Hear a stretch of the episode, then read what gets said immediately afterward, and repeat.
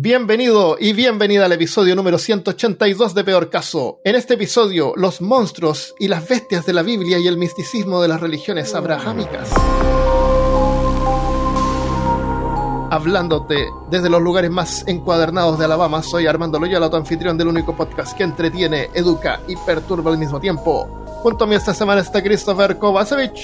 Sueño que soy un hombre lobo y termino en el patio comiendo eh, pasto. Cristian Rusinque. Ok. Pa- parará. Saludos. Es la primera Y tenemos a María Claudia cuatro. Ay, yo no sé Restrepo. cuántas son del apocalipsis.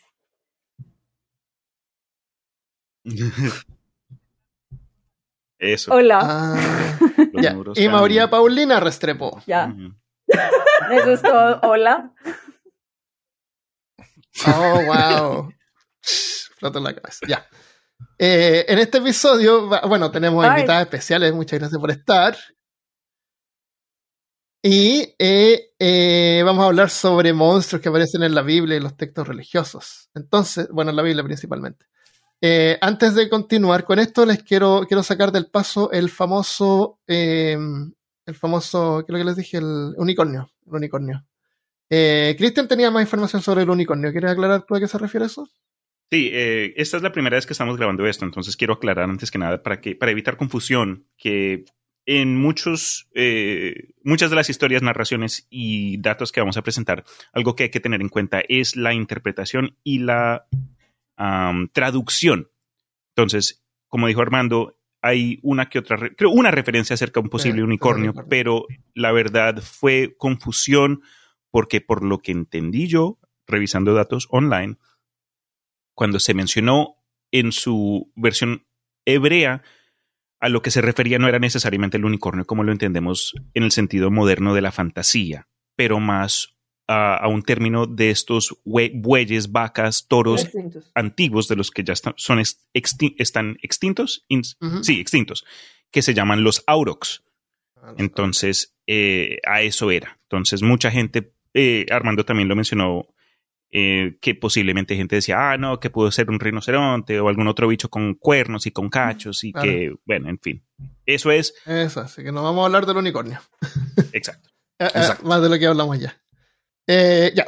Brujos y brujas. Mujeres con poderes supernaturales. Según la Biblia, son algo muy malvado. Las llamadas brujas. Y salen muy seguido en todo el libro. La Biblia condena explícitamente todo tipo de espiritismo que no se relacione directamente con Dios. Cualquier bruja que contacte a los espíritus, cualquier hechicera que crea que puede practicar magia y cualquier medium que intente ver el futuro es etiquetado por la Biblia como un monstruo. Hereje. No solo la Biblia condena la brujería y aquellos que la practican, también aprueba asesinarlos, como aparece en el Éxodo 22, 18. Dice que no permitas que viva una hechicera. Bueno, dice, a la hechicera no dejarás que viva. Oye, qué buena Porque, gente. porque escriben al revés como Yoda en la Biblia. La escribió Ah. Yoda. Y hombres también. En Levítico 26 dice que un hombre o una mujer que es un medium o un espiritista debe ser ejecutado. En la nueva versión internacional dice, también me pondré en contra de quien acuda a un medium o a los espiritistas por y por seguirlos se prostituya, los eliminaré de su pueblo. Ahora, eso prostituya, pero la traducción directa del hebreo dice, y el alma que se vuelve a los fantasmas y a los espíritus familiares para descarrilarse tras ellos. Descarrilarse tras ellos fue, fue traducido como prostitución. Como prostitución, exacto. Nada que ver. Aún pondré mi rostro contra esa alma. Es como que los voy a encarar.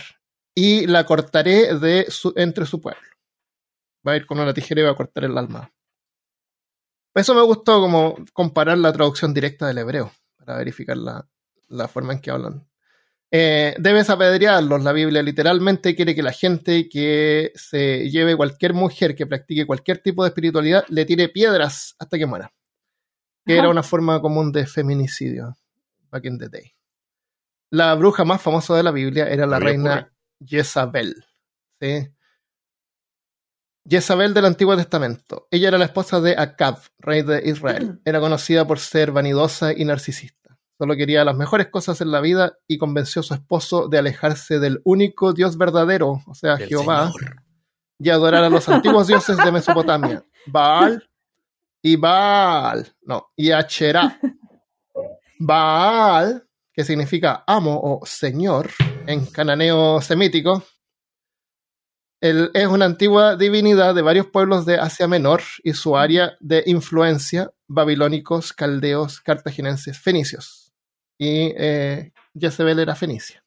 No fueron los Fenicios chinos. son los que inventaron la, el dinero, parece. Ah, no, los chinos. Algo así. Los chinos inventaron fue el papel moneda. O sea, No, no, el no, los fenicios. Pero de acuerdo el a la billete, Biblia. sí. No, no, no, lo, según la historia. Oh. El papel moneda, claro. No se Y la y perderse en el bosque. Claro, Ah, se unieron con los fenicios. Del té. Yo cuando era chico, cuando era chico, cuando yo era, cuando yo era bebé, eh, mi cuna le faltaba una pata. Y mi mamá le ponía dos tomos de, una, de unos diccionarios bien grandes. Debajo de la cama ahí para. Entonces yo aprendía, en la noche leía, no. Después cuando crecí, eh, cambié de cama, entonces pude mirar esos diccionarios que eran bien antiguos. Y al principio de cada letra aparecía alrededor de la letra el símbolo en varios diferentes lenguajes, y entre ellos el fenicio No. De cada letra. Y me acuerdo con un amigo del barrio, inventamos, porque cosas que uno hacía cuando chico, inventamos un lenguaje secreto para mandarnos cartas porque a mi mamá no le gustaba a mi amigo. Entonces escribíamos en fenicio. Y, y escribíamos y al final nos No. acostumbramos y, y escribíamos- nos mandamos cartas en fenicio. Escribíamos en Finicio, Dios Sí, mío. Y, y después yo eso lo usé en el colegio para hacer trampa, para escribir, eh, no sé cómo se llaman en, Ah, en tampoco español neutro en los colombiano es como notas en pastel. pruebas, en los test. Pero en español neutro. ¿Cómo se llama eso? ¿Test? Sí, de Ya, pastel. en Colombia no lo es un hacen. pastel. En Colombia no hacen esas cosas. claro. Eh, y lo hacía así. Y una vez una- un compañero, después, años después, ah, ya, años después un compañero del colegio, que era sí, su amigo mío, me vio escribiendo eso y yo le dije que no le iba a decir, pero que él si quería podía descubrir cómo era. Y descubrió, Ay. pues se puso a mirar así las de la- las cosas así más cortas que tienden Lo a... iniciaste. Y él solo descifró eso. Y después lo empezamos a usar también. Y ¿Todavía? después eh, la historia continúa. No, después nos peleamos, nos peleamos súper mal y no nos hablamos. Y después un día a mí éramos compañeros de colegio y a mí se me murió mi, se me murió mi perrita. No. Eh, entonces me acuerdo que cuando terminó la clase eh, yo pasé y en la pizarra escribía en fenicio, se murió mi Y se perrita. perdonaron. Yo sabía que solamente él iba a ser capaz de leer eso. Y me fui. Y después él se acercó a mí y se nos perdonamos. Ahí terminó No. la historia. ¿Te gustó la historia? Qué buena. Buen ¿Todavía, contenido. todavía, ¿Todavía escribes en Fenicio? Todavía puedo escribir en fenicio, sí. Ajá. Sí. Eh. Eh, así que es Fenicio, así que lo tengo en mi corazón. Eh, entonces, Baal era el dios de la lluvia y el trueno y la fertilidad. O sea, era, era como, es como que Ah, Jehová sí. realmente es como, no le digan a nadie, pero es como que lo tomaron de Baal y lo adaptaron. ¿Cierto, Christopher? Espérate, no me acuerdo. Pero Baal Eh. no es ese que hay que sacrificarle las guaguitas. No Sí. sé, parece que sí. Ah, Eh. ya. Bueno, eh, le, sacrificaban, hacían como, claro, era como con esta, era una figura de Baal que tenía, le prendían fuego adentro y tiraban las guaguitas adentro. oh. ¿puedes subirlo por lo menos un poquito? Sí, para los que no hablen chileno, guaguita se refiere a bebés. Ah, Exacto. microbuses. ¿Quieres que le subas el volumen al micrófono eso? ¿Verdad? un poquito. ¿Dónde? Ya. No, es que en, al- en algunas partes le dicen guagua a la micro, a la- al metrobús. Pero ah, claro, no, no, no, todos no, tiraban transporte los público, buses, tiraban bebés. Toda la México cordillera de los Andes, guaguas niño. Vamos a tomar la guagua. Ah, yo tengo otra historia. Sí. Cuando yo me cambié al, al norte de Chile, Ah. eh, la gente habla distinto. Y me cambié a La Serena, donde es Christopher. Y cuando yo llegué allá, la gente le llama a embarcarse cuando se va a subir al bus. ¿Te acuerdas, Christopher? Sí, sí. Pero yo no sabía, Sí, yo pensé sí. que esa gente vivía como en una isla por ahí y iban a tomar un barco. y decía, wow, yo no he visto, no había, no había Google Maps en ese tiempo, y decía, debe haber una isla por ahí y la gente siempre se va a Un embarcar. bote de tierra. Sí, la gente dice embarcarse, es verdad. Viven en islas. Sí. Ah, ya, Acera, Astoret, en plural, Astarot, era una diosa de la fertilidad y del amor sexual. Fue la deidad principal de los cananeos, según los autores del Torah que hicieron una genealogía para los pueblos. Los cananeos eran descendientes de Canaán, eh, el nieto de Noé, el que fabricaba barcos. Jezabel. Claro, el que se embarcaba. Jezabel también era una hechicera que practicaba la magia, así que para castigarla, Dios se aseguró que la arrojaran por la ventana, la pisotearan Ah. los caballos y luego se la comieron los perros callejeros. What the fuck? Aparece en Dos Reyes, 90-30. Parece que es Dos Reyes, no es Reyes, Dos Reyes. Cuando Jezebel se enteró de que Yahú estaba representando, estaba regresando a Yazreel, el lugar donde vivían, se sombreó los ojos, se arregló el cabello y se asomó por la ventana. Al entrar Yehú por la puerta de la ciudad donde desde una ventana gritó, ¿Cómo estás, Yehú? Simri, asesino de tu señor. Haciendo referencia a un golpe de estado por Simri, quien había matado al rey Ela, el cuarto rey de Israel, y todos los demás aspirantes al trono. Jezebel sabía que Yehú también había conspirado contra su rey. Así que furioso por el insulto, levantó la vista hacia la ventana y gritó, ¿Quién está de mi parte? ¿Quién? Entonces se asomaron dos o tres oficiales, o eunucos, dependiendo de la traducción, y Jehú les ordenó, tiradla de ahí. Y así lo hicieron, y su sangre, la tiraron por la ventana, y su sangre salpicó las paredes. Esto, esto sale en la Biblia. Yo le cambié un poquito la- el lenguaje, pero para que se entienda mejor. Y los caballos que la pisotearon. Luego Jehú se sentó a comer y beber y dijo, ocúpense de esa maldita mujer. Denle sepultura, pues era hija de un Mm. rey, supongo. Que era igual, era una, una princesa. Un aristócrata. Un aristócrata. Pero cuando fueron a enterrarla, no encontraron más que el cráneo, los pies y las manos de Jezabel. Cuando le contaron a Jehú, él les dijo: Se ha cumplido Yehú. la palabra del Señor. Dio a conocer que Dios dio a conocer por medio de su siervo Elías de Tisbita, que dijo: En el campo de Jezreel los perros se comerán a Jezebel. Estaba rapeado en ese momento. De Seguro. hecho, el cadáver de Jezebel será como estiércol en el campo de Jezreel y nadie podrá identificarla ni decir, ni decir esta era. Uy, Jezabel". pero es que, o sea, es más miedosa la historia Esa que la historia bruja. de la bruja Sí. Jezabel. Y Qué esa- bonita la Biblia. Qué bonito, sí, lindo. Parecía historia de Game of Thrones, no sabía si Sí, era es que se mataron entre ellos. Sí, venía como más de antes, también. las matanzas. Sí. sí, bueno, eh, definitivamente. ella se pintó la cara. Terrible. o sea, y se, pon- y se Claro. puso el pelo bonito. así como- Bueno, y le, le insultó también, pues sí, casi que le dijo, tus hijos son todos bastardos. Una cosa así. claro. Sí. Me parece que la tiene por la ventana. Eh, vi una película que se llama Tale of Tales, que no es nueva, eh, pero es como bien buena. Y aparece ahí una bruja que la tiran por la ventana. Y la, la mujer cae en unos árboles y no se muere. No era bruja, pero ahí aparece una bruja. Y la. ¿Por qué la.? Bueno, no, cortemos esa parte, no olvídalo. No, quiero No, es como, o sea, suena, me suena como esos exámenes que hacían eh, durante los Salem Witch Trials de que es, botémosla por, por la ventana. Si sobrevive, Oh, se es bruja. Si se muere, no es bruja. Bueno, les cuento mientras se reconectan. Eh, el- había una mujer que era bien fea, una vieja, pero cantaba súper lindo. Y el rey la escucha por la ventana. Y dice, oye, ¿quién es dueña de esa voz tan hermosa? Y la mujer como que lo ve y se esconde en la casa. pues. Entonces el, rey baja y le toca la puerta, así, ay, quiero conocerte. Y la vieja era horrible, pero tenía bonita voz. Entonces le dice, no, no me puedes ver, eh, ven en una semana y te, mostraré mi, no sé qué. El rey le manda regalos y cosas. Y al final le dice, ya, pero mm, eh, voy a estar contigo, pero tiene que estar todo oscuro y no me verás. Así que va así como de noche, toda oculta y, y tienen relaciones ahí en la cama. Y, y después en la mañana cuando el rey despierta y ve que es una vieja fea, la tira por la ventana. Y, y cae en el bosque y la encuentra una bruja, pues, y la bruja la, la- le hace un hechizo así, y le, le- de hecho la abraza y le da a amamantar. Y, la, y se convierte en una joven hermosa. Ah. Y el rey la encuentra pues, en el bosque y, y se casa con ella. Y después ella lo bota a él por la ventana. Ah, no sé, pues ahí tendría que ver la película a ver qué pasa. Esta es la Tenía una parte. hermana también. sí. Se llama Tale of Tales. Es bien buena. La cola de colas. La historia de todas. de historias. Ya. Eh, Ya. eh, la- les conté solo eso porque se habían caído las Marías, pero ahí regresaron. Vale. También.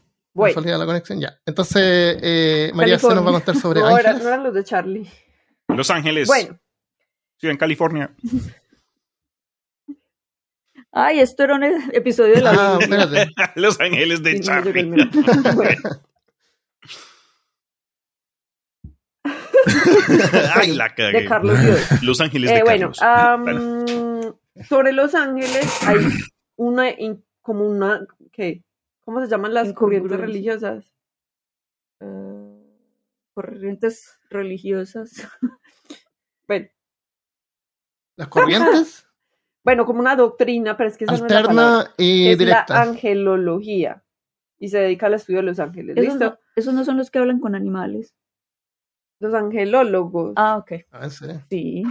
No, pues yo no sé, estudian los ángeles. Bueno. Bueno, en todo caso, eh, los, Hay una gente que cobra por hablarle a los animales. Que le hablan a los animales. Sin cobrar. O sea, estás perdiendo plata. le puedo hablar a los estás animales? perdiendo plata porque Yo también le todos puedo hablar a los podemos hablarle a los animales. Todos tenemos la capacidad. Mira, tengo que aprovechar.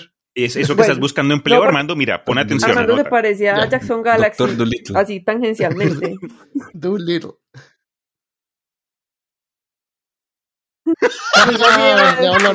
Bueno. Oh, Dios mío. eh, Perdón, perdón. Lo atinaste. Eh, bueno, los ángeles están Armando jerarquizados. Y Amarte de gatos. eh, dentro de esta disciplina de la angelología fue que le pusieron Mm. alas y carita de Bebito. bebito a los ángeles y fue que le pusieron alas a los dioses griegos Hermes, que es el de la pues el mensajero, y a Eros, que es Cupido, ¿cierto? Originalmente pues no tenían alas. Ajá. A alguien le gustaban las alas mucho. Vale. Es como, es como que alguien le pone ojitos o, o, o pero se bigotes a los quedaron así. Pues de este tipo no, como Este tipo los de la angelología.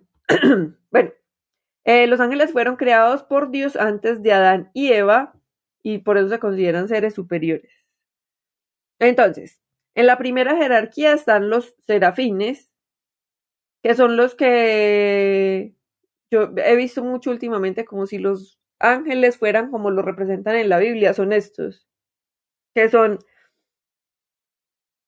No, los serafines tienen seis alas y están como bebés. polillas.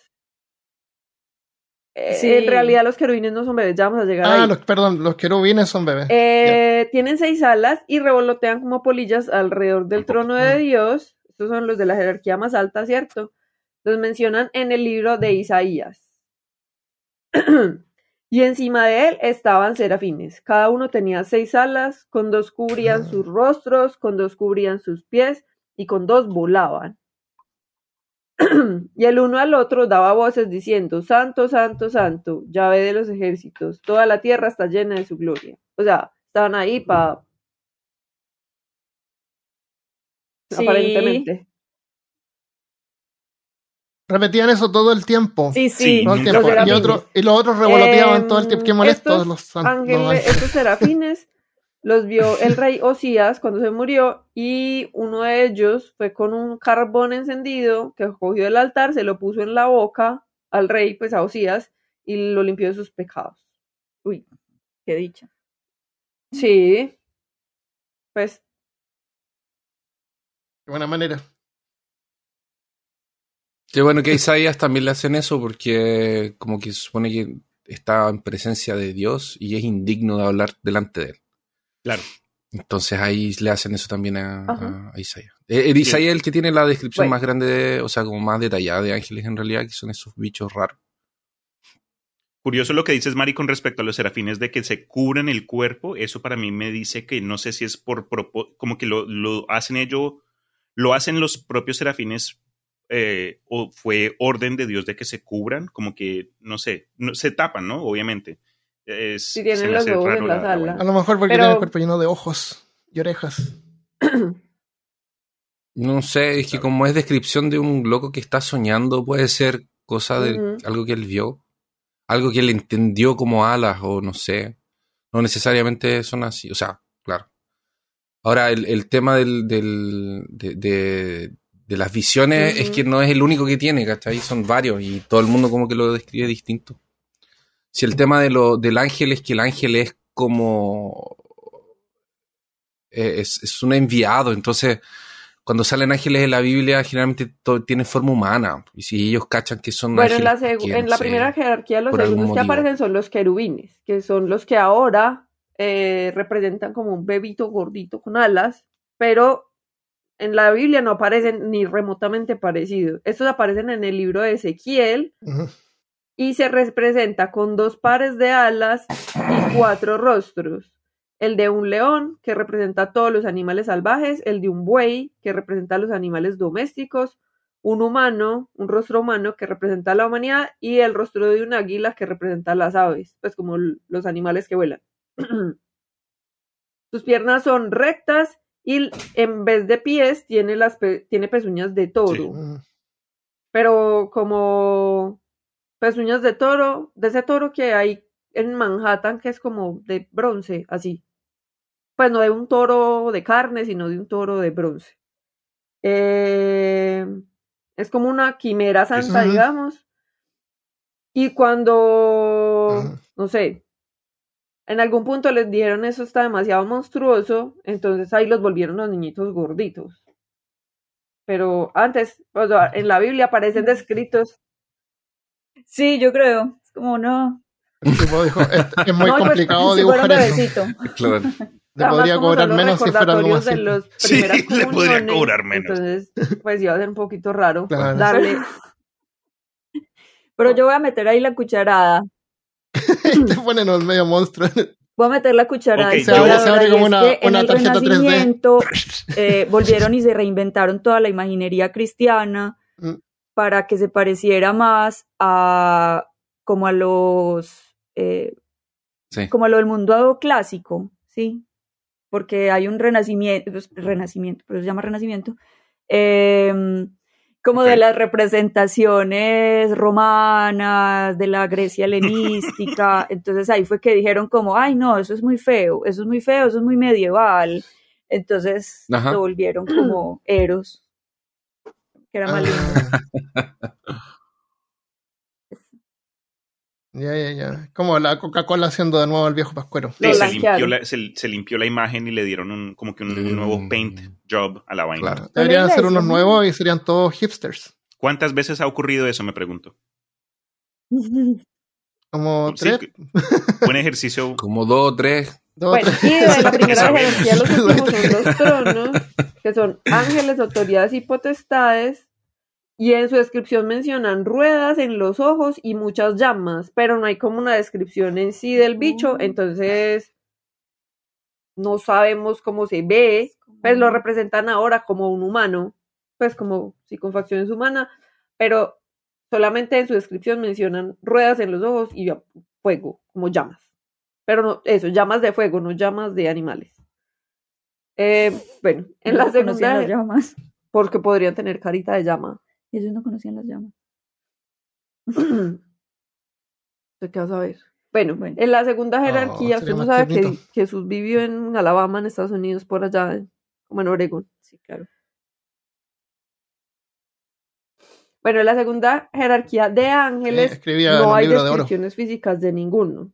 Y son dominaciones que regulan los deberes de los ángeles inferiores, o sea, son como supervisores. Y se, re- se presentan, se- en teoría, a los humanos en forma humana. Las virtudes, que son los ángeles que portan la gracia divina y el valor. Ya es como que se encargan de que los humanos estén en comunión con Dios, que es, no sé qué es comunión con Dios, como en contacto con Dios. Bueno. y las potestades que tienen la función de mantener el equilibrio cósmico y creo. las leyes físicas. Y hay una tercera jerarquía donde están los principados, que son los guardianes de las naciones y manifiestan el dominio de Dios sobre la naturaleza, los arcángeles. eh, estos son los ángeles de la guarda de las naciones y los países. Yo no entiendo eso muy bien. Y se, como que ayudan a solucionar problemas políticos, militares y comerciales de los humanos. Y Sí, cierto. Mira. Sí, Wow. sí, Esto me parece una corporación más que un Ah. reino unido, de- más que el reino de los cielos. Dios Corp. Dios, por... Oye, Como que va a llegar alguien con una maleta tocando tu puerta, tocando la puerta, y Ajá. con- Bueno, como con gabardina. Sí. Y cuando Eso, los promueven, eso. tienen que meterse una máquina que los, que los evol- Y- eh, evolucionan como Pokémones. Eso. Te llega y, y tú le dices, bueno, la verdad es que tengo un problema económico. No, es que eso no es mi sector, mi sector es guerras. Así que vamos a tener Yo voy a que programar una visita. pasarlo con otro visitador. con el arcángel Que tenga buenas tardes. Bueno, y los de rango más bajo son los ángeles, como ángel raso. Que mm, su misión es dar alabanzas y adoración, muy importante, pues como para el ego de Dios. ¿cierto? Em, sostiene otras funciones que la iglesia sostiene que ellos, señor, Sostienen. pues, no, que según la iglesia ellos Sí, sí, sí. ¿ya? Es ah, traer la ley de Dios al pueblo, ejecutar los juicios de Dios sobre sus enemigos y juntar a los elegidos en la segunda venida. Esto es en Mateo, como ya en el Nuevo Testamento. Jun. No untarlos. ¿Untar a los elegidos? Sí, juntarlos. Juntar. Y asistir, Ah, juntar. y como que Gracias. ayudar a la coordinación También podrían del juicio final. untarlos. De mermelada. cosas. Es sí, bastante corporativo. Bueno, por acá los blancos, por acá los indios, por este lado. Ya. Bueno, y dentro del grupo de los ángeles está una variante que es el Dios mío. ángel de la guarda. Y Dios es uno como que le pone Dios a cada persona. Eh, también son. Sí, te esto viene por planes, así como me da un me da un plan familiar, por favor, con y- tres ángeles de la guardia, uno de las favor, naciones y dos potestades. Eh, bueno, pero los, los ángeles de la guarda no se, pues, se, Sí, claro. se, se representan como espíritus invisibles, o sea, no se representan. O Ese es el más barato de pintar. luz. Sí, el más barato obviamente es el ángel de la guarda. Y ya, esos son todos los ángeles, pero de los únicos que hay como descripciones son los de la primera jerarquía, como descripciones físicas, monstruosas, quiméricas, son los de la primera jerarquía. De ahí para abajo son como, o como humanos o Sí, Invisibles. espuma de mar, como la sirenita. Eh, Ajá. Y cada uno es una triada, porque son tres, tres de cada versión. Siempre en Excepto la Biblia los de la salen cosas de a tres.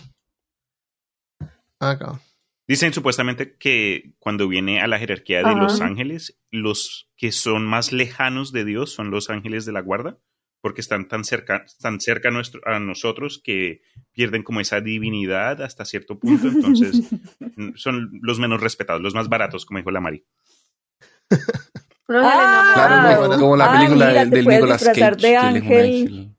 Con Ah, esa cosa. Sí. Ah, parece. Muéstrale la. Eso.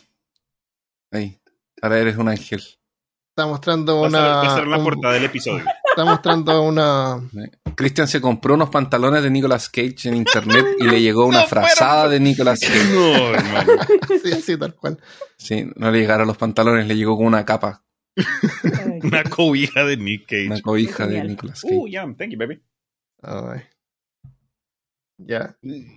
Ah, hablando de Los Ángeles, antes de que pasemos, ps, ese ya, ya se volvió hasta como un meme, ¿no? Ese concepto de que la interpretación romántica de lo que son, que la persona divina, que son tan hermosos, yo no sé qué vaina, pero cuando se va al texto, a la Biblia en sí, es como que antes de que se les aparezca el hecho que tienen que comenzar con una advertencia, ¿quién se aparece al frente de una persona y dice, oye, no tengas miedo? Y después se prende el ojo, le salen las alas. Soy el mensajero de nuestro Señor, alabado sea Él. Y uno es como que, Dios mío.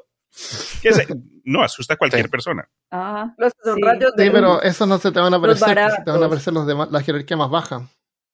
No. Eh, eh, Los lo- serafines son los... lo- ah, los serafines se le aparecen a la gente. Ajá. Sí, los serafines. Esos fueron los Pero que... los bueno, cuando que- llegó Los que- se supone que esos fueron los que vio Isaías. sí, Ah, es lo que... Wow. Los vio en el cielo. No, no son los que Estaba viven- soñando. Había tenido una, estaba teniendo una Ando visión. despierto. Mm. Ya, Qué ¿Qué loco. pasa cuando ¿Se los enamoran? ángeles se mezclan con la gente? Uh, muy buena pregunta.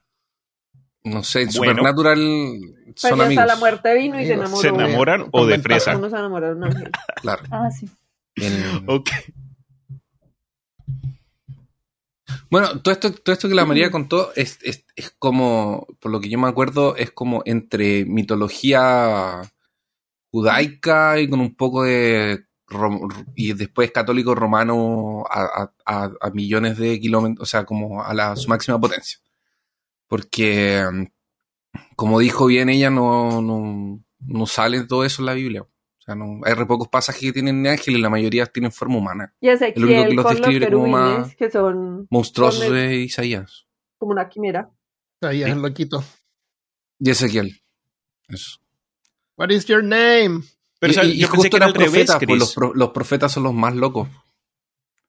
Ah, claro, eso sí. los Pero yo pensé que cuando vieron las descripciones, desierto. que el hecho de que no habían tantas descripciones que cuando llegó a la hora de il- ilustrarlos, ellos tomaron esa, esa libertad creativa, como que, ah, no sabemos qué se parecen, pues pongámosle acá una cara, una espadita y no sé qué vaina. Igual el que tiene seis alas y se tapa la cara, yo me lo imaginaba como Chévere. diseñado por Gracias, Guillermo Mari. del Toro, Mm. como el, como el fauno del laberinto del fauno, así. O, como la no, bruja esa bruja que sale en, Claro. en la, en la en dos de Hellboy Hell- 2, Sí, sí, sí, esa buena. es- que tiene ojo, que es, que tiene ojos en las alas. Hellboy 2 en, en la ¿cómo? Golden Army. Ah. Hellboy. Uy, esa película dos. fue tan chévere que paila que no hubo trilogía. ¿Cuál, cuál película es esa? Hellboy. Ah, Hellboy. El niño del infierno.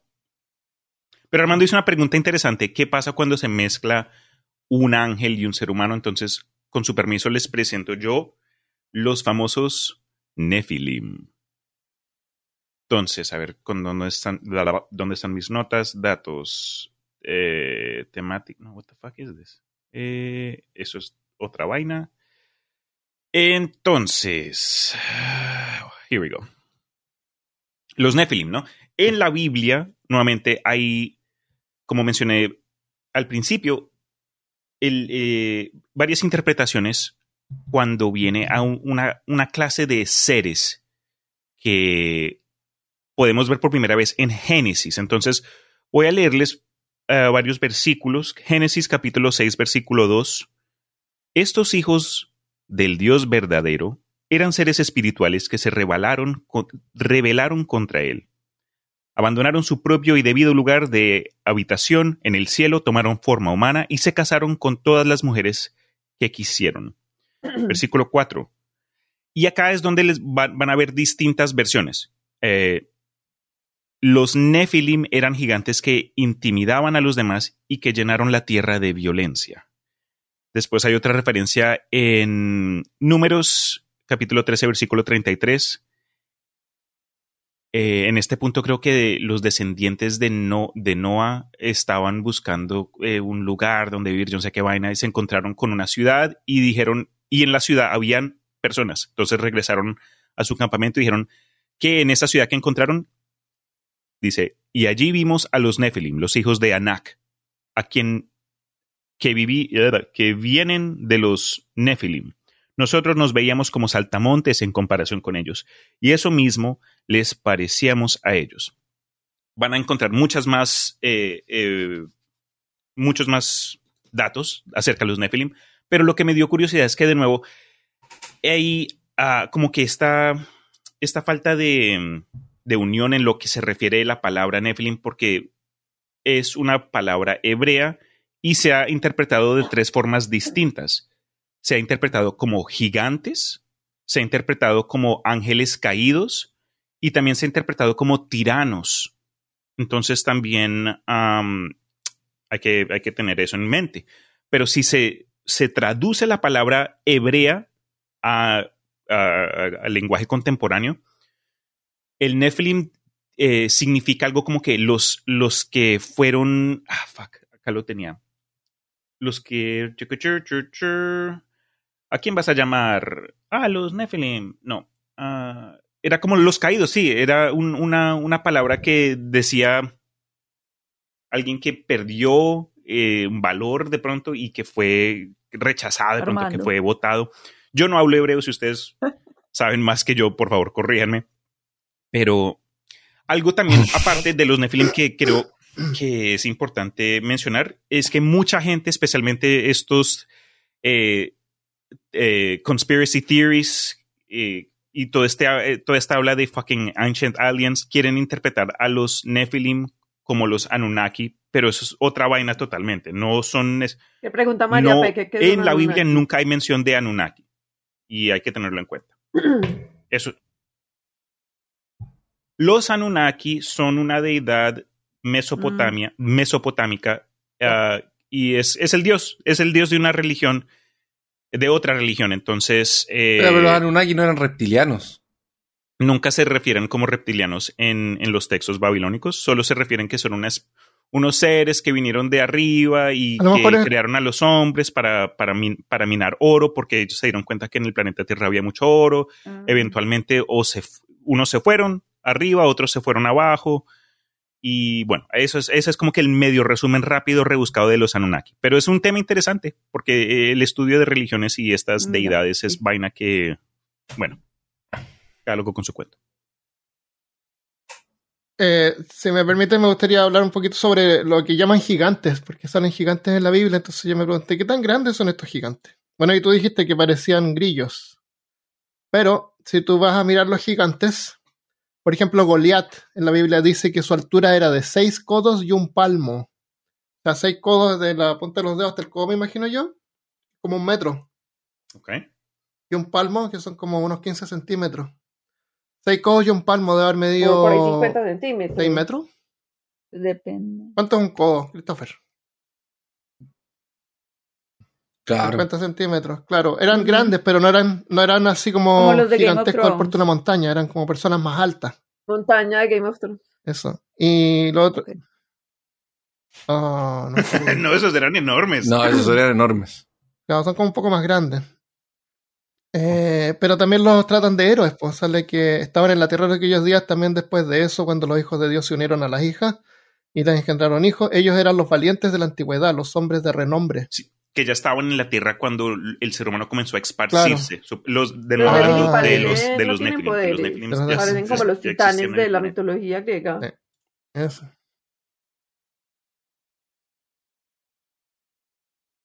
Sí, Bueno, pueden ser porque son más grandes, entonces son más poderosos por tamaño. Pero Claro. no, no, no sale en ninguna parte que tengan algún poder mágico. Eh, y eso supone que a Dios no le gustó esto y es como una de las razones por la que in- inundó que- el mundo. Dios es para como deshacerse de los. Nephilim. Entonces, después de Noé, ya no los existen los hijos, Nephilim. los encierra. Supuestamente. Sí. Celoso, agridulce, siempre está como que si no soy yo, no es nadie. Sobre todo el del Antiguo Testamento. Claro, ¿no? Sí. Bueno, eh, ahí, ahí hay jugo. Para quienes les llame la atención el tema de los Nephilim, vayan y busquen, porque yo sé que ahí Sí, me en un el- poco. En el juego Diablo, no, en el juego Diablo 3, ¿no es Nephilim el personaje? Aparecen ángeles. Sí, pero los Nephilim había un, un tipo de ángeles que eran Nephilim, ¿te acuerdas que había que ir a buenas ruinas? Ahí Cuéntame. aparecen los Nephilim, sí. Eh, el Behemoth. El Behemoth en el Antiguo Testamento es un poderoso animal herbívoro que se describe en Jobs 40.10, como sus huesos son barras de bronce y sus piernas parecen barrotes de hierro. Entre varias leyendas judías, una relata que los justos serán testigos de una batalla espectacular entre el, Behemoth y Leviatán en la era mesiánica, y luego se deleitarán con su carne. En las religiones abrahámicas, la era mesiánica es el periodo futuro del tiempo en la tierra en el que el Mesías reinará y traerá la paz y fraternidad universal, sin ningún mal.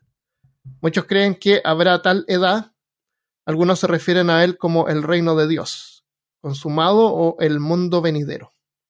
Eso es en el Antiguo Testamento.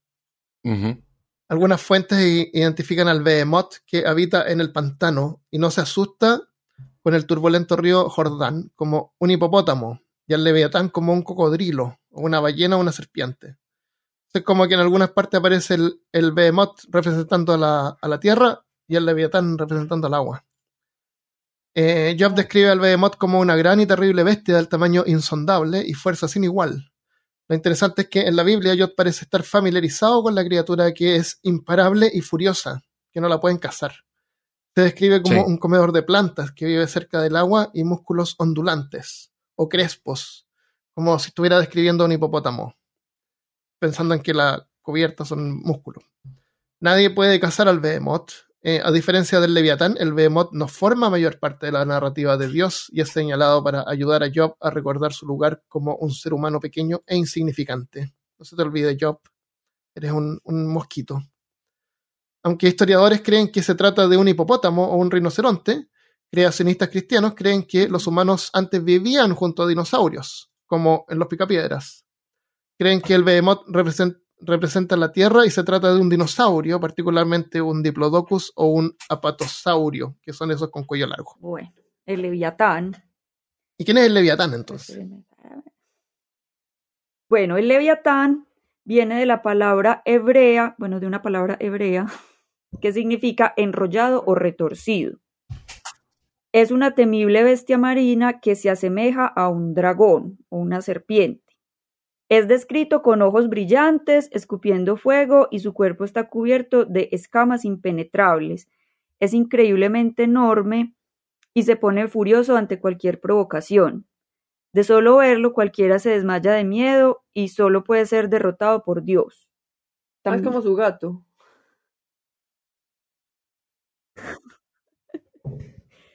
Claramente. Sí, eh, Porque se va a crear un eh, enemigo, se va a crear algo. un, mucho tiempo después, o sea, en el siglo Bueno. XVII, eh, un filósofo, no sé qué, Thomas Hobbes, Hobbes, en todo caso, eh, habla, pues como que retoma, para hablar del Estado, pero retoma pues el mito y dice como, es que el Leviatán es una bestia inventada por Dios para volverse em, necesario, ¿cierto? Porque es como se crea, crea el peligro de- del que nos tiene que proteger. Ah, o sea, Dios lo creó para que... Sí, Ah. Eso Como dice. Hobbes. Mm, Yo veía otra cosa que opuesta a eso. Que Dios, cuando habla con Job, porque esto también aparece en el libro de Job. Ahora, el libro de Job, primero hay que entender qué es lo que es el libro de no, Job. no, no, Es pero no Hobbes, libros. Pero, Hobbes. ¿está- eh, Hobbes. ¿Van a hablar sobre el, El libro de Job o no? Tom. Hobbes. No, No, Hobbes. Steve Hobbs. allá, sí, ya. Ah, sí, sí, no, no. Yo estoy hablando del libro de Job de donde sale el, Levi- el- el Leviatán. El, estaba, la historia es como que estaba eh, Dios en el cielo y estaba eh, el, el Satán. El Ujú. Satán, así como Satán es como un título, que era el, el que estaba ahí, era el Satán de ese momento, de ese periodo, no sé. Y le dice, pues mira qué bien se portan así esos humanos, mira ese Job, ese mosquito ahí, qué bien se, se comporta. Y el, el diablo le dice, claro, se porta bien porque sabe que si no lo vas a castigar. Y Dios le dice, no, nada que ver, él es una buena persona y, y aunque yo no lo castigue, y si yo lo castigara igual, aunque se porte bien, se va a seguir portando bien. Y el diablo le dice, "Ja, veamos, pues, y hacen una apuesta. Entonces Dios acepta la apuesta y eh, empieza a castigar a, a Jobs, a Steve Jobs, y le, y le empieza a quitar todo lo que ama, así como, no, no tengo detalle, pero como que mata a toda su familia, Sí, lo hace perder su trabajo. trabajo, su casa, y hasta que Jobs se, se cansa, sí, pero, y, y él era una buena persona, no, y, y- y le decía, pero yo te adoro a ti, todo, hago todo bien y voy a misa todos los domingos, ¿por qué me haces esto? Y, y Dios se le aparece y lo agarra y lo lleva al universo. Y lo lle- lleva a pasear por el universo y le muestra así como la complejidad de todo el universo. Y es como de donde le hace ver así como que, mira, las cosas son complicadas y tú eres un pequeño mosquito que no eres capaz de entender toda la, mecánica del universo. Yo, mira a ese y le muestra el leviatán así, la criatura asquerosa. Yo tuve que derrotar a eso para poder crear el mundo. Entonces, él, él derrota, y en ese caso el leviatán representa el caos que Dios tuvo que derrotar para crear el mundo. O sea, el leviatán existe antes de la creación del- del- del- de la Tierra, digamos. Que en ese tiempo, cuando los cerebros eran más chicos, pensaban que era todo es la Tierra nomás. Eh, entonces, eso pues, simboliza el caos y Dios simboliza el orden, pero también simboliza a la humanidad, simboliza a nosotros, que nosotros como que tenemos que luchar contra el caos y creamos esta sociedad ordenada que hace que todo funcione como funciona, donde tú puedes pescar tu teléfono y ordenar una pizza. Eh, para eso se necesita orden y necesitamos derrotar al Leviatán y seguir a Dios. Que Pero, somos pero- no, pero lo que pasa es que Hobbes hace una es. lectura muy Pues, cínica de eso. Filósofo, de Hobbes. Thomas Hobbes. Sí, Thomas. de- de- ahora, Thomas. estamos, ahora estamos hablando del- Thomas del, hace- filósofo. Hace una lectura toda cínica de eso porque, Hobbes, Hobbes. o sea, es Thomas, como, eh, como que Dios le habla del Leviatán, pero como que no se lo muestra. Entonces él dice como, pues el Leviatán puede no existir. Es como, como tú tienes que creer en mí para yo salvarte de esta cosa que tú nunca has visto y si la vieras te morirías de miedo. Claro, Y el, claro. yo- y el otro es como, ah, Claro. bueno, Claro. entonces ya sí. Sí, yo creo que eso fue bien hipócrita. Sí, esa Ah, bueno, una ya. visión cínica. Pero claro, sí, eso lo dicen. Que... Interesante, ¿no? Se lo la, la, la diferencia. Pero era como este, fíjate cómo la interpretación Ujú. cambia, así como que mira, es- con esto es lo que tú Sí, tengo es que que lidiar pesar yo, de- tú no entiendes. Yo me leí Como que solamente la parte en la que va y le pega una Dios es cachetada. ahí como haciéndole bullying al pobre interpretaciones hay múltiples, como pues. que hay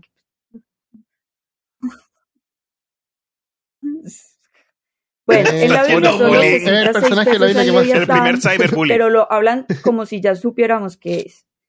Aparece en el libro de Job, como nos contó Solo. Armando, eh, se hace mucho énfasis en que Ah. solo Dios puede vencerlo y que lo hará en el fin de los tiempos. O sea, pues cuando nos mate el calentamiento global. También, también por eso se cree que es la misma bestia del Apocalipsis, pero Claro. ya hablaremos Pero no. de eso. Es. Es como una especie de Godzilla. Ah, va a volver Tal a vez está, está Es- enterrado en es el hielo. bacteria. Y cuando el es calentamiento global Godzilla. derrita todo, va a salir. Bueno, en otros pasajes de la Biblia aparece otro What? monstruo que se llama gran- o no sé cómo, o Rahab. Y es un dragón que vive en el agua, por eso algunos creen que es el mismo de un tal Rahab. Rahab. Espérate, espérate, ¿de qué estamos hablando ahora? ¿De otro monstruo? Ah, ya, pero déjame, déjame terminar la historia de Job. ¿Qué pasó con Job después de esto? Cuando llega de vuelta a la Tierra. Eh, no lo, no lo mete, no lo hace viajar en el tiempo y, Mm. y Job aparece antes Uy. con toda su familia y todo bien ahora, no. Queda igual en la, en la miseria, pero, y, y Dios por alguna razón que, que Job no se puede explicar, Dios le manda un regalo. No me acuerdo qué regalo es, pero no sé, pues, imagínate una suma de dinero así como para que arregla su vida. Pero eso es todo lo que hace. Claro, para que compre otra casa, unas vacas, ahí, un Está burrito. súper no, concentrado. está concentrado. ¿Christopher está súper concentrado o está pegado? Bueno, Concentrado. Ahora-. Ah, está- eso, bueno, que aparece otro de otro nombre que es Rahab, Ah, que creen que es el mismo. Eh, también, también fue, pero este fue derrotado y desmembrado Ah, y, se lo- y fue dado de comer a los humanos, a los honestos es. En el cristianismo, el leviatán es interpretado como un demonio emparentado con Satanás, llegando a, pues como a intercambiar con él. O sea, a veces hablan del leviatán como si fuera el mismo Satanás. Em, según dicen algunos, o sea, Ah, según ok. interpretan. Ah, hay una canción que dice que Yo pensé que es un Satanás negro, era un Yo gato. lo conozco, yo lo conozco. Pero ustedes no conocen esa canción. Sí, Eh, eh, la, la, la bruja Ah, del no 71 tenía un gato que Sí. se llamaba Satán. Y el, "Satanás, y el ¿estás ahí?". gato de la cenicienta. me se acuerdo, llama ¿en serio? Lucifer. Lucifer. no, pero ese es otro señor. Eso Bueno, no sé. En todo caso, eh, Lucifer. el ga- Ah, No. No. la, La Cenicienta tenía un gato que se llamaba Lucifer. tenía un gato que se llamaba Lucifer. Bueno, em, La madrastra. en el libro, Ah. se, pues, o sea, la, la interpretación eh, del libro de Job es que Lucy representa el orgullo, pero yo ya voy a llegar a lo que dijo Armando también del caos. Santo Tomás de Aquino y San Jerónimo lo identificaron como el demonio de la envidia. También se ha interpretado como la humanidad en contra de Dios. El caso es que el leviatán encarna todo lo negativo, lo oscuro, lo pecaminoso, lo que desestabiliza el universo creado por Dios y que hay que combatir a toda costa. En la demonología medieval era descrito como un demonio acuático que poseía a las personas y era muy difícil de exorcizar. Pues por si algo, para que sepan, no se dejen. Hay que llamar a Constantino. Mire, Sí, sí, sí. sí. Durante la edad de oro de la navegación, o sea, en la época de los piratas, en el siglo XVII, la palabra leviatán era usada para referirse a cualquier monstruo marino, incluyendo ballenas, pero sobre todo cachalotes.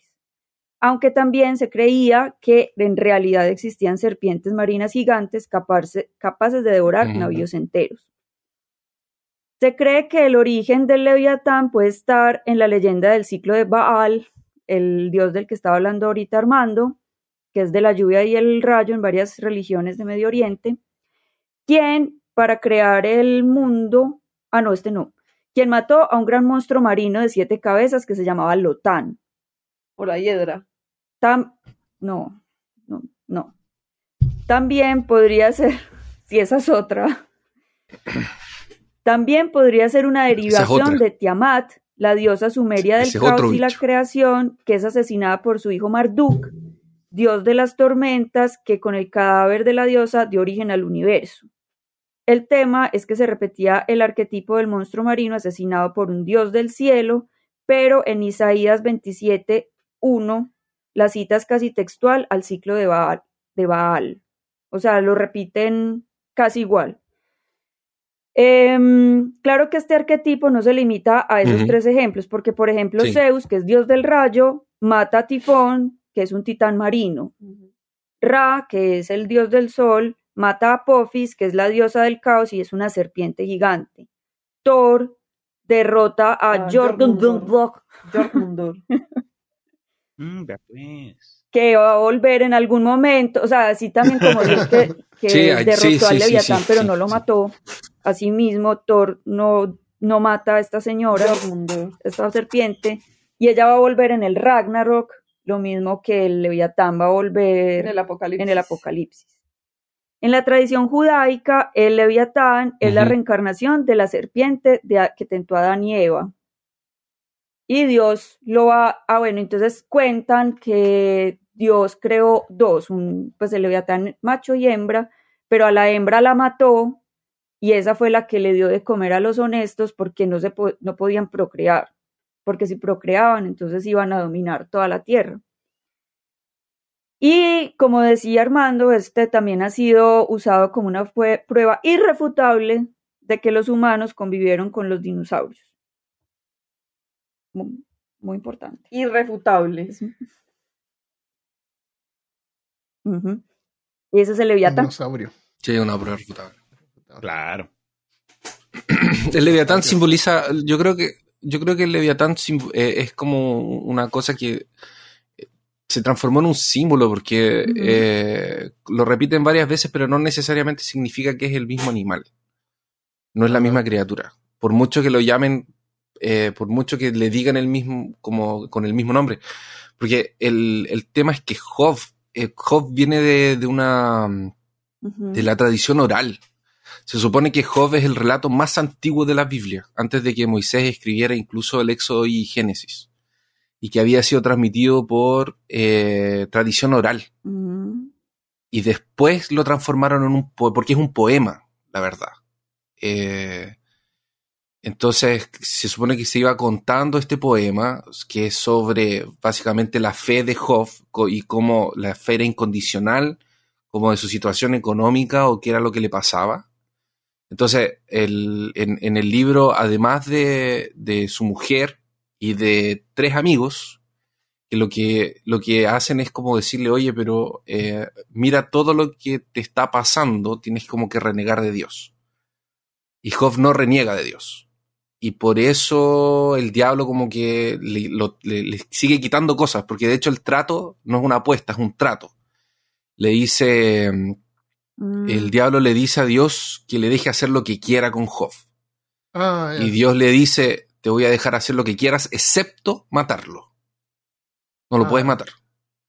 Y el de ahí el diablo le... Ah, para probarle que iba a renegar contra Dios. Eso. Entonces ahí el diablo le, le mata a la esposa, a los hijos, le quita el ganado y los amigos empiezan como a, conversar con él. Y ahí... Y eso, y eso de todo, porque todo lo que tenía la gente en ese tiempo. Más que quitarle a alguien. y, ahí, y ahí Job cuestiona a Dios. Y ahí viene todo este tema de Leviatán, de no sé qué. Hay como todo un discurso de, de, co- porque también como es un poema, tiene como... eh, está separado como en discursos, como en diálogos. Entonces es como que habla Dios, habla Job, habla un amigo, habla, Jo- viene la respuesta de Job y tiene como una estructura en ese sentido. Eh, yo me imagino que era por causa da- de que, de que era transmitido eh, de forma oral.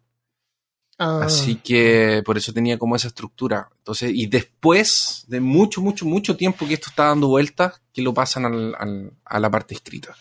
Pero es muy antiguo este, este, Sí, este de hecho, relato. cuando estaba, cuando es- estaba haciendo la investigación, eh, muy leí atrás. que, el, Pero- es que el- todo este libro de Job, como que lo tuvieron que, entre comillas, limpiar mucho de la, de la mitología, de las mitologías más antiguas, como de, Sí, de los de las religiones como de Medio Oriente, pues de otras religiones como de Mesopotamia, porque tenía mucho, o sea, como otros mitos de creación distintos. Sí. Lástima. Entonces, por eso, por ejemplo, el Leviatán lo, lo nombran de una manera como si supiéramos qué es. Y es porque, pues, como que ven.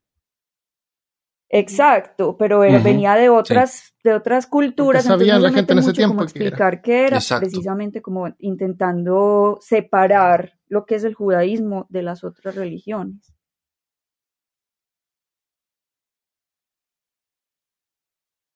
Sí, y de hecho fue un problema porque cuando estaban haciendo la. cuando estaban escogiendo los libros que iban a constituir la Biblia, eh, que hu- hubieron como tres concilios, una cosa así, pero fue, fue un tema así medio, medio, medio largo. Job fue uno de los que dio más problemas, Job y uno de las cartas, parece, de Juan. Eh, que no sabían si le iban a poner o no en el, como en el canon oficial del, de, de la Biblia, o lo iban a dejar como un deuterocanónico que se llaman los, los libros que Mm. no son parte del canon, pero tienen como, como que quedaron afuera. Cuando se habla de, por ejemplo, estos bichos y monstruos que estamos mencionando de la Biblia y, las religiones judeocristianas, obviamente las cosas más populares que de pronto a la gente que no le interesa mucho la religión va a reconocer son los ángeles y los demonios. Eso aparece por doquier. Pero lo que me, me interesa antes de que pasemos, después de haber charlado acerca el Bahamut y el Leviatán, es que estos dos bichos también aparecen mucho en referencias y cultura popular, sea eh, videojuegos, libros, películas porque la primera vez que yo, no la primera vez, pero la eh, lo que recuerdo más cuando viene al Bahamut y al Leviatán son summons de Final Fantasy y se usa Mm. mucho en fantasía y, y, eh, bueno, eso era. Es verdad. Sí, me acuerdo del Leviatán. Sí, sí. A- Ahora hay, hay- el, el- el libro, el libro de Job Ah, se sí, llama el, el Leviatán. libro ¿o de no? Nada que Hobbes. Sí, sí, se llama El- Leviatán. El del Pero entonces lo que hace El es hacer Ah, como Thomas coger Hobbes. ese, Se llama- eh, Se llama como ese Leviatán, pasaje ¿verdad? específico del libro de Job, sin ese, y, y hablar, empezar a hablar del Estado. O sea, como que Ah, sin ese. sí, es muy conocido, sí. Sí. No, es Sí. que, es un Ah. libro, es un libro bien conocido, la verdad, Es ese. No es. Sí, es, y es súper influyente. Hobbes Sí. fue súper influyente. En la filosofía, ¿qué? Política. Hobbes. Mm. Hobo. Política, ¿verdad? Sí, Sí. sí, sí, sí. Yo lo, había, lo escuché, lo escuché algunas veces ya. Sí, Tremendo. el que sigue. Gracias, Mari. Ya, pasemos a otro entonces. Otro monstruo. Pasemos. Uno que aparece cuando hay luna llena.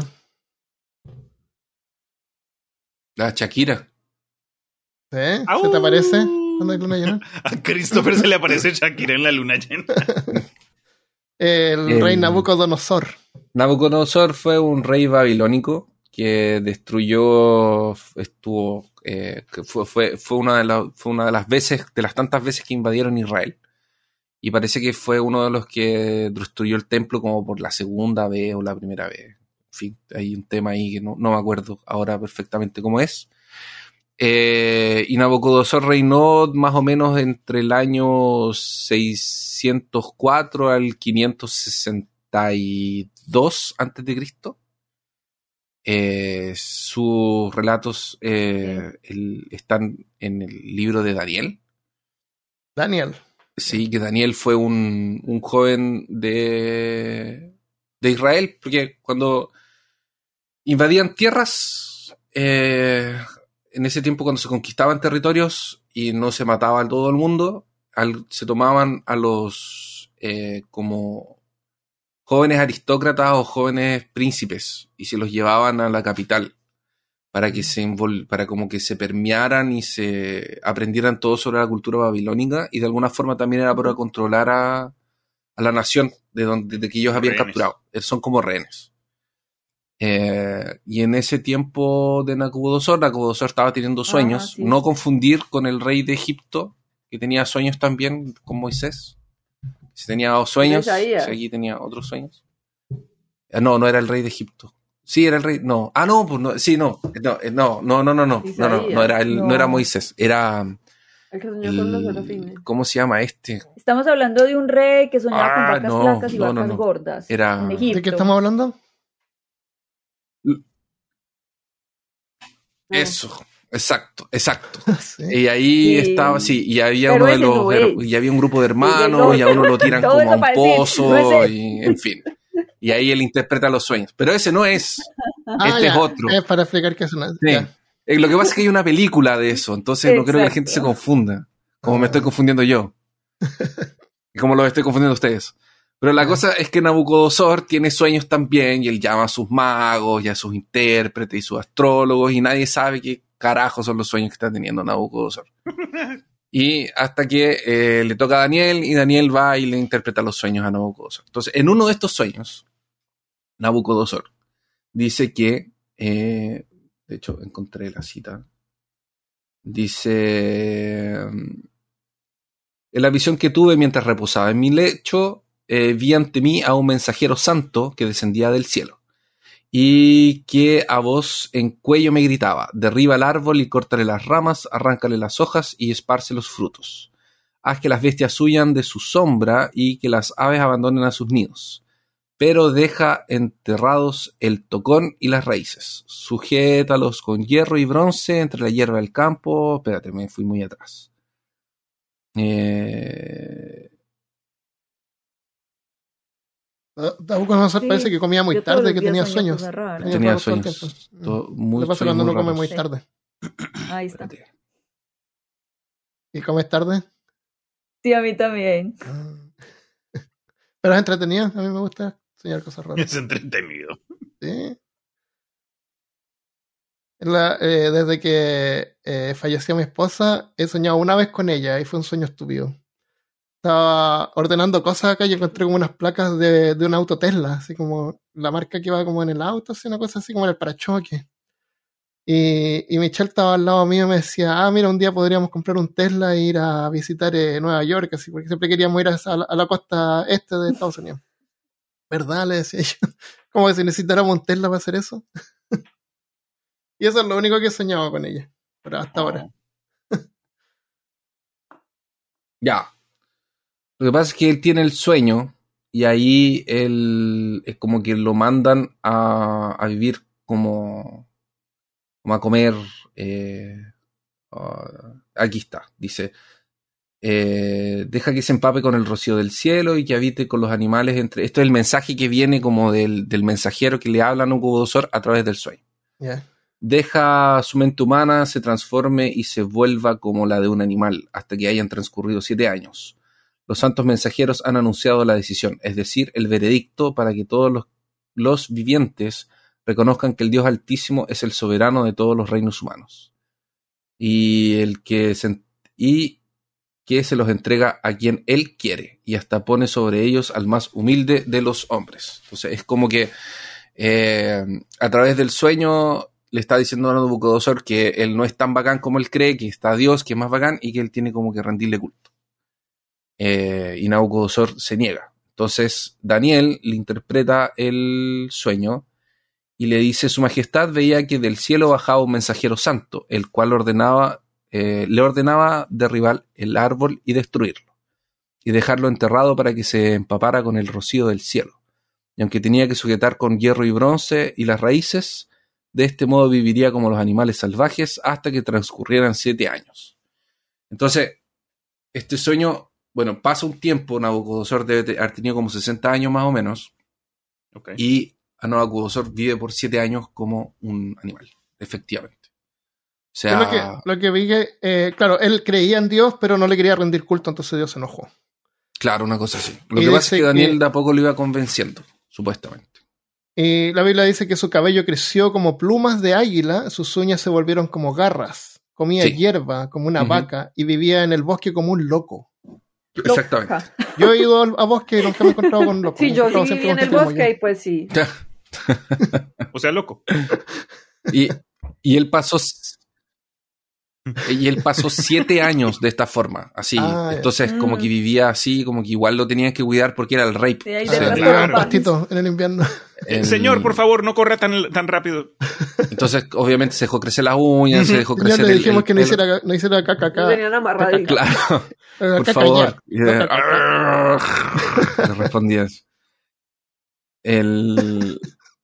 Bueno, la cosa es que en Nabucodonosor pasado este tiempo, eh, estaba como de repente caminando, eleva los ojos al cielo y recobra el juicio, Ah, tal cual como lo perdió.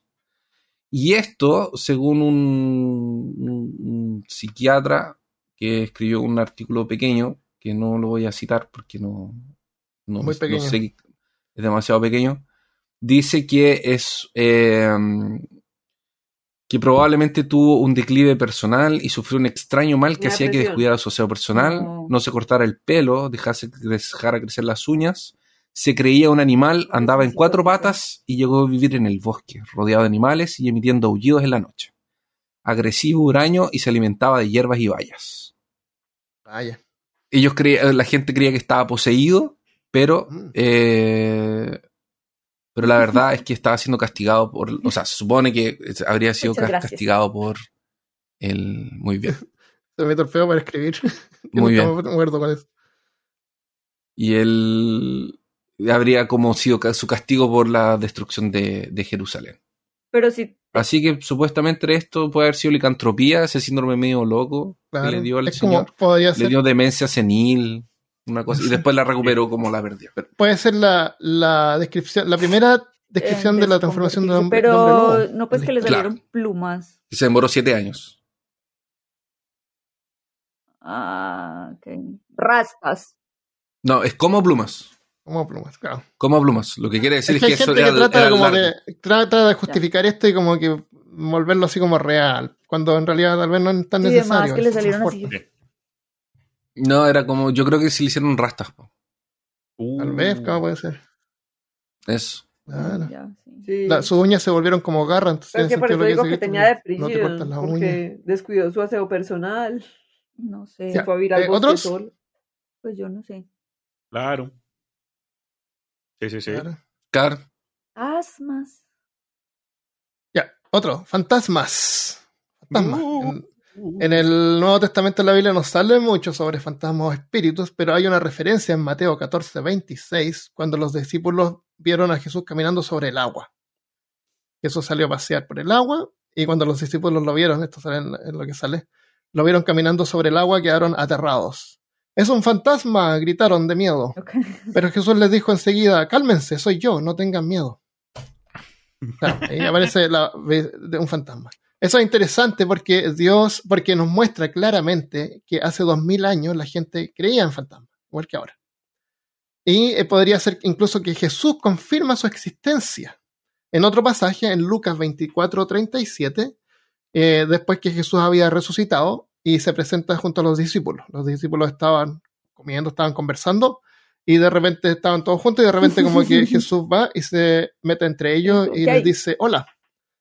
les dice, que la paz esté con ustedes. y, lo, y todos se aterrorizaron y se asustaron. Mm. Y pensaron que veían un espíritu. Y Jesús les dijo, pero ¿por qué se probleman? Y tienen dudas en sus corazones, que se hablaba Jesús. Miren mis manos y mis pies, que soy yo mismo. Tóquenme y vean, porque un espíritu no tiene carne ni huesos. Y como ustedes ven, yo sí tengo. Ah, ahí está hablando como, como el Zuckerberg de Facebook. Bueno, ahora tienen que, tienen que entender que este, este pasaje es post muerte. Entonces él está presentándose Ah, de delante de los discípulos después En de que había sido crucificado. Claro, claro. Claro, todos, todos, todos vieron que se había muerto. claro. Por eso, por eso que tienen esa sorpresa. No es que Jesús llegó y todo el mundo cree que es un fantasma porque es pálido y de ojos azules. No, eh, creen que es un fantasma porque lo vieron que había muerto. Eso. Entonces, pero lo interesante aquí es que él dice, eh, dice que un fantasma no tiene huesos ni carne, y él sí tiene. Entonces ahí está como admitiendo. Les aclara que él no es un fantasma, mientras les describe a un fantasma, o sea, aceptando la existencia de fantasmas. Curiosidad o pregunta, cuando viste estos pasajes en esa página web que nos comentaste, ¿qué, qué palabra No. usaron en la versión hebrea? No, ¿Usaron no hay la versión hebrea porque esto es Nuevo Testamento. Solamente puedes ver la versión hebrea en el Torá, Ah, pero el Antiguo Eso de Testamento. aquí está en griego. Claro, acá no, no sirve Vale, eso. Probablemente es algo así como espíritu, pero le Pero pusieron claro, fantasma para que lo entendieran. Pero, pero, Pero pero, yo, no, yo no- yo- pero según entiendo yo, como que el, el cristianismo no lo dice, que los fantasmas, los espíritus no existen. No, no dicen. Pero, pero también aclara que como que in- eh, indirectamente eh, no dice que acepta no existen. existen, pero no Pero, dice pero no, pero Mm, indirectamente pero se dice que sí existen. Sí, Ah. o, sea, o sea, directamente, de hecho, derechamente se creen espíritus y se creen. Claro, si se cree en la. Trinidad, se creen espíritus. Y se creen O por lo fantasmas. menos en, en No, pero estamos hablando de fantasmas. sí. Mira, ¿Sí? hay, una, hay una historia interesante que aparece en el Antiguo Testamento, que es más clara. A ver, a ver. En el Antiguo Testamento encontramos la historia del rey Saúl. El rey estaba teniendo serios problemas con los filisteos, así que eh, se disfraza eh, y oculto va a hablar con un espiritista. Estaba prohibido en ese tiempo, así que el rey se disfraza como tú estás tú y va de noche. Y esto sale en Samuel 28.8. Saúl se disfrazó poniéndose otras ropas y fue con dos hombres. Llegaron de noche a ver a la mujer. Y él dijo, te ruego que evoques por mí un espíritu y que hagas subir al que yo te diga. Pero la mujer le dijo, usted sabe lo que Saúl ha hecho, porque Saúl había condenado al espiritismo. Y era él mismo el que estaba pidiéndole que invocara un espíritu. Eh, ¿Cómo ha echado de la tierra a los que son adivinos y espiritistas? ¿Por qué pues pone trampa contra mi vida para hacerme morir? Y Saúl, que estaba disfrazado de no Saúl, le juró por el Señor, vive el Señor que ningún castigo vendrá sobre ti por esto. Entonces la mujer dijo, ah, ok. ¿A quién debo subir? Hacerle subir. Ese, ese lenguaje es interesante, hacerle subir. Y él respondió, tráeme a Samuel. Samuel se había muerto y era como, eh, le, daba, era con su consejero, pero se había muerto, así que va para poder hablar con él. Cuando la mujer vio a Samuel, dice, clamó a gran voz. Y la mujer le dijo a Saúl, ¿por qué me ha engañado? Usted es Saúl. No temas. ¿Por qué? ¿Qué ves? le dijo el rey. Y la mujer respondió a Saúl, veo a un ser divino subiendo de la tierra. ¿Qué aspecto tiene? le dijo él. Y ella dijo, un anciano sube y está envuelto en un manto. Y Saúl supo que era Samuel. E inclinando su rostro en la tierra, se postró ante él. O sea, sabía como que venía elevándose y él se acercó para estar más cerca. Entonces Samuel le dice a Saúl, ¿por qué me has perturbado haciéndome subir? Y Saúl respondió, estoy en gran angustia, pues los filisteos hacen guerra contra mí. Y ahí siguen conversando sobre la guerra y tratando de que eh, Samuel, eh, de que Samuel le, le, dé consejo, conversando como fantasma. Ajá. Entonces esto nos, nos aclara que según la Biblia existen como los espíritus y los fantasmas.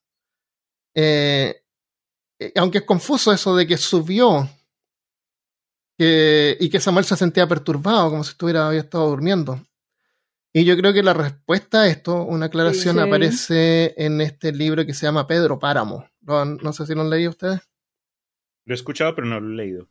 Ahí hay una, ahí aparece mucho como mitología cristiana y aparece una separación entre lo que es el alma y lo que es un muerto. Cuando alguien muere, tu alma se va al cielo o al infierno. Pero, pero tu espíritu como forma de fantasma queda enterrado ahí. Entonces por eso puede ser como que lo hace subir. Eso lo encuentro interesante, de que acá no hay Sí, pues cielo. yo no sé, ya que Se supone que si pero Saúl se murió, yo se también habría tengo ido entendido lado, ¿no? que como que eh, el tema de el cielo y de que ya el descanso eterno lo funda Jesucristo, o sea, por eso es que él resucita y se va para el cielo. Antes de eso, los muertos estaban en un lugar como, Claro. Sí. como el Ah, limbo. Como limbo Enterrado. o algo así. Ah, Sí, como un limbo. ser, entonces. Jugando limbo. Ah, ya, por eso. Pero ahí claramente sale un fantasma, aunque esto es el Antiguo Testamento. ¿A quién le tocaron?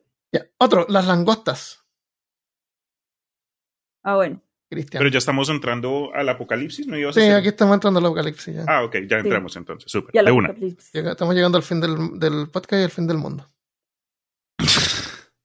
fin de este episodio. Bueno, sí, en la Biblia hay varias referencias a plagas de langostas, obviamente porque se usa como castigo y evento y lo demás, pero también hay otro tipo que quiero compartirles y estas langostas creo que son un poquito más perturbadoras. Apocalipsis capítulo 9. Juan ve también las guerras y las plagas que se derraman durante el séptimo sello antes de la venida del Señor. Uno, a ver, ¿cuál di- ya ver. Ok. Y el quinto ángel tocó la trompeta y vi una estrella que cayó del cielo a la tierra, y se le dio la llave del pozo del abismo. Y abrió el pozo del abismo, y del pozo subió humo, como el humo de un gran horno, y el sol y el aire Mm. se oscurecieron muy bien por el humo del pues. pozo. Qué redundancia, la Biblia. que depende de la traducción. Yo tenía eso mismo, pero escrito de otra forma. Y el sol y el cielo se oscurecen Sí. en un enjambre Aparte- de aterradoras langostas. Y sigue. Sí. Y del humo salieron acuérdate que- langostas. Acuérdate que el Apocalipsis es un sueño Ay, también. Entonces está descrito por. Sí, sí, sí, así, es medio raro igual. Está, y aparte porque es codificado. Entonces. Claro, todo es un... Todo, sí, ese eso es un buen punto también. Las historias de la Biblia tienen, tienen como que layers, niveles. No solo lo que uno puede recibir a, a- a primera vista, pero en muchos casos tiene algo más profundo. Pero sigamos. Como dijo Armando, y del humo salieron langostas sobre la tierra y se les dio poder como tienen poder los escorpiones de la tierra. Y les fue mandado que no hiciesen daño a la hierba de la tierra, ni a ninguna cosa verde, ni a ningún árbol, sino solamente a los hombres que no tuviesen el sello de Dios en sus frentes. Versículo 7. Y el aspecto de las langostas era semejante a caballos dispuestos para la guerra, y sobre sus cabezas tenían como corona de oro, y sus caras eran como caras de hombre. Y tenían cabello como cabello de mujer, y sus dientes eran como dientes de león. Versículo 9. Y tenían corazas como corazas de hierro, y el ruido de sus alas era como el estruendo de carros que con muchos caballos corren a la batalla. Ya casi termino. Versículo 10. Y tenían colas semejantes a las de escorpiones, y tenían en sus colas aguijones, y tenían poder para hacer daño a los hombres durante cinco meses. Y termino. que su- cada, cada picadura causa dolor que dura hasta cinco meses. Y tienen sobre ellos como rey el ángel del abismo, cuyo nombre en hebreo es Abadón y en griego Apolión. Pero sí, entonces, esta, esta, yo, yo la, la Biblia me la leí una vez cuando, pues, de chiqui, ¿no? Eh, eso fue muy, muy de, de mi crianza, hasta más adelante en la vida. Pero de, los, de las langostas nunca me acordaba. Yo, la verdad, cuando comenzamos a platicar acerca de la investigación para el episodio, yo pensé que langostas, pues, de comer, ¿no? Yo sí dije, uy, qué rico, ¿no? Langosticas. Ah, te langostas del mar. Sí, y justo que acabo de llegar de Maine, que me comí langostas y la María me dijo, oye, pero acabas de venir, te, te salió perfecto. Entonces yo, ¿Tenían aguijón? La- la- no, ¿tenían se la, corona? qui- se, la, se la quitan, se la Tienes quitan. que quitarle, sacarle la corona. o sea, Claro, porque si no después, imagínate, paladar. preciso, yo, no, y los dentistas que no son gratis. ¿Por qué le habrán puesto langostas? Esto no tiene nada que ver con... Yo, yo me imaginaba langostas por la- los saltamontes. Yo también. Eso, locust, esas- ese claro. tipo de langostas. Mm. Pero lo que se me hizo raro es que los describen con cuerpo de caballo, pero si buscan en Google, por ejemplo, googleemos juntos acá langostas del apocalipsis y aparecen estos bichos, pues obviamente creativos, más eh, raros. La tercera imagen es la que, bueno, acá también la comparto en el chat del Zencaster, pero estas son las que me imagino de pronto son más accurate, pero de nuevo no tienen el cuerpo de caballo. Entonces creo que esa parte de cuerpo de caballo de pronto es más referencia al, al tamaño, no necesariamente Ah, a, a sí. su apariencia. Entonces, estos bichos grandes con colas de escorpión, caras de hombre, dientes de león y, y cabello como de mujer, esas son, la- Mm, son las quimeras. supuestas bestias que aparecen en, la, en el apocalipsis. Quimeras. Sí, otras quimeras. Yo, Ay, qué pesar. Qué bonita la palabra quimera. Si yo tengo un hijo, lo llamo quimera. Pesar. Gracias, María. yo, Claro, yo pensé ¿no? que las langostas. Bueno, en- esas eran las langostas, pero ¿alguien más tiene Pues- otro bicho? Sí, pero son las langostas que son una plaga de verdad. ¿Era la de las plagas? Mm. Bichos. Ok. Ajá, sí. Claro, Correcto. estas no son plagas, son. Vienen a torturar. Son como unos bichos. Monstruos. bichos del mal. Criaturas. Dice que eh, los hombres serán atormentados tan ferozmente por la plaga de langostas que buscarán la muerte, pero no, pero la, no la encontrarán. Ah, Jinx. Ah, yo. Ah, sigo yo, sigo yo. Sí. Vamos Ya. a hablar de la bestia. Más sobre el apocalipsis, la bestia del apocalipsis, Sí, bueno, en el libro del Apocalipsis Dale se hace referencia a varias la bestias o las. en consonancia con la visión de los cuatro monstruos del libro de Daniel, que estaban hablando ahora, que representaban los imperios que gobernaron sobre el pueblo judío, o sea, que iban invadiendo, pues ahí. El primer monstruo, pero estamos, en este momento estoy hablando de Daniel, el primer monstruo parecía un león que representaba el imperio babilonio. El segundo monstruo parecía un oso que representaba el imperio persa. El tercer monstruo parecía un leopardo que representaba el imperio macedonio de Alejandro Magno. Y luego aparece un monstruo tan horrible que es imposible describir y ese sería el imperio romano. En el Apocalipsis, San Juan, en el Apocalipsis de San Juan, perdón, aparecen dos Ah. bestias, una bestia del mar y otra de la tierra. Que la segunda, la de la tierra, aparece para castigar a los que no adoren a la bestia del mar. La bestia del mar reúne las características de todos los monstruos de Daniel. Tiene siete cabezas y diez cuernos, porque no le importa la simetría, o tiene todos los cuernos en una sola cabeza. Y...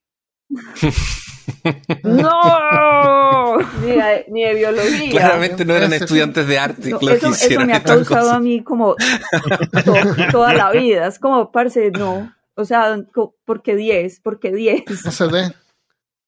¿Por qué no sirve?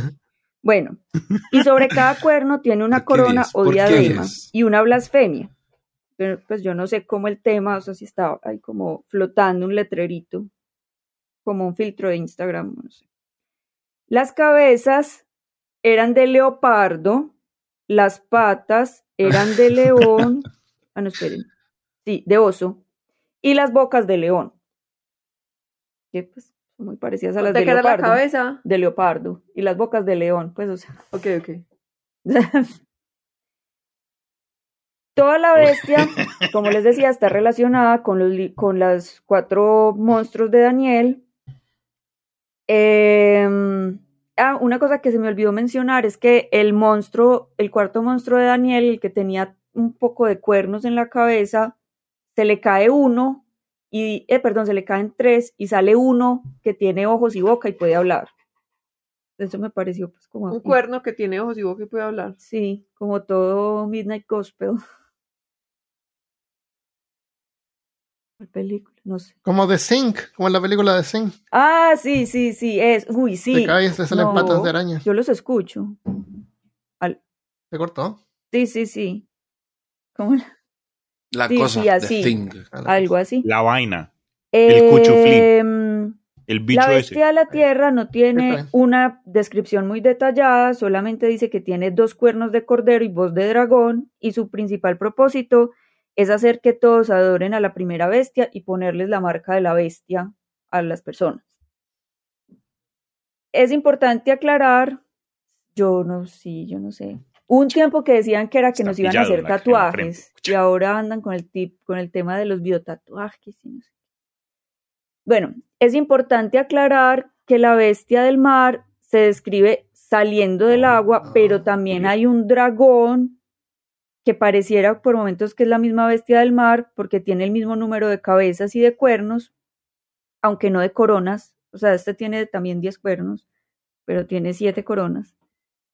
No, sí tiene, pero 7. O sea, a esta gente no le importa la simetría. Pero no de tiene verdad. coronas.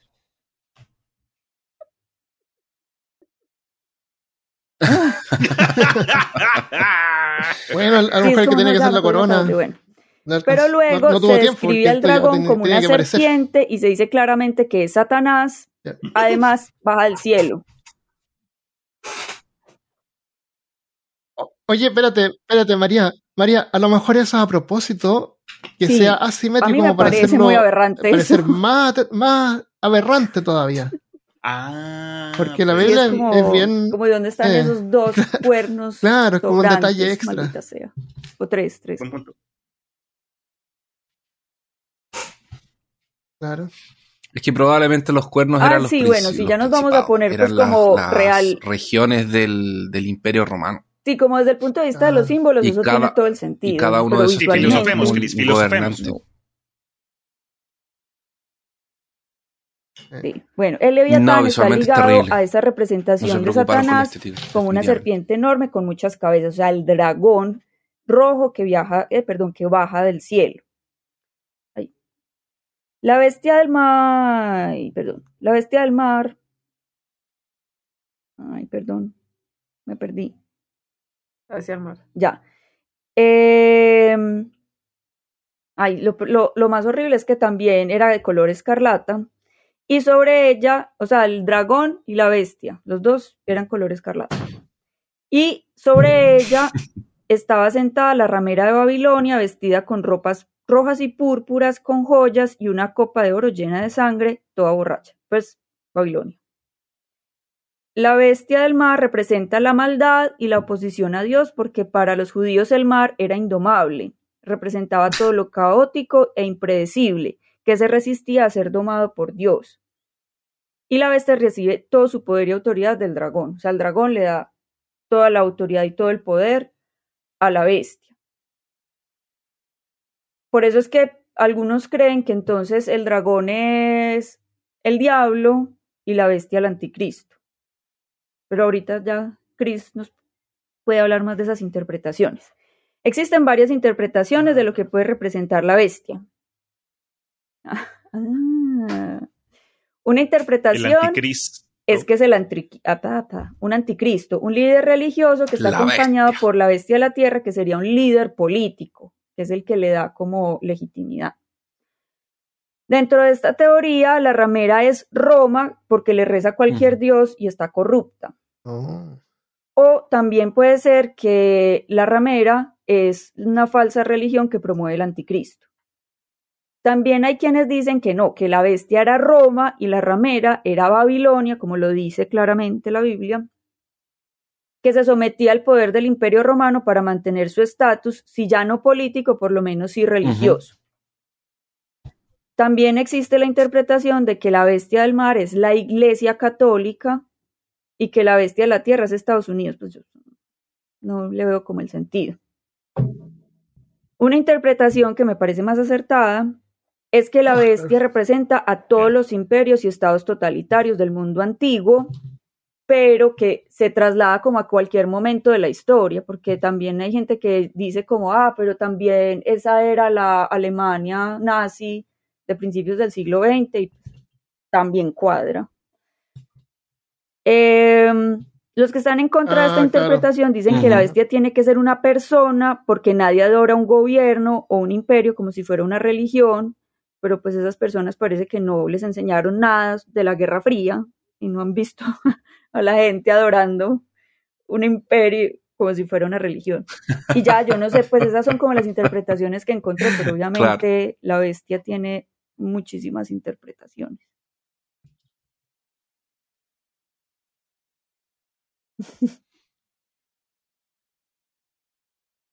Qué bien.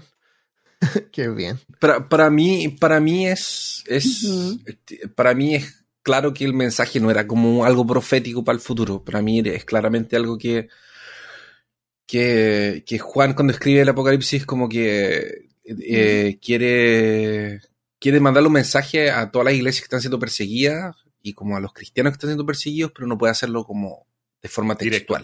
Ya.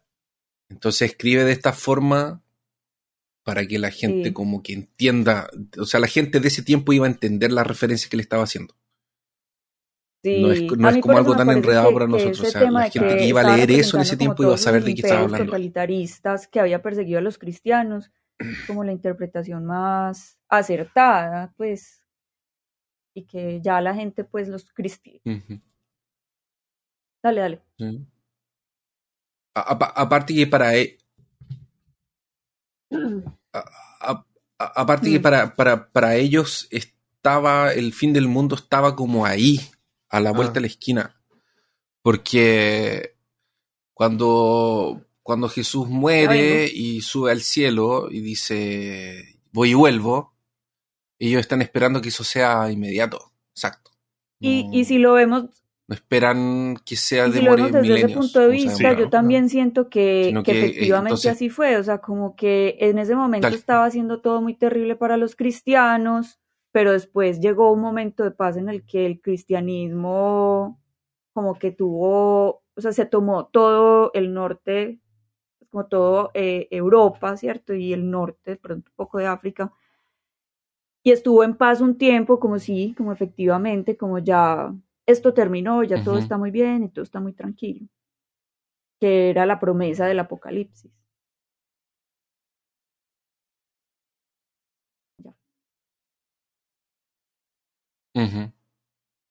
Curioso que Sí. cada, cada, cada época, todo el ser humano siempre piensa que, la- que el fin del mundo está al, al otro lado. Siempre estamos con este, este temor de, de que todo está a punto de terminar. Y cuando lo analizamos y vemos de referencias de punto histórico como la Biblia, el Torah, toda esta cosa, nos, nos presenta de pronto este pánico de bien de su momento.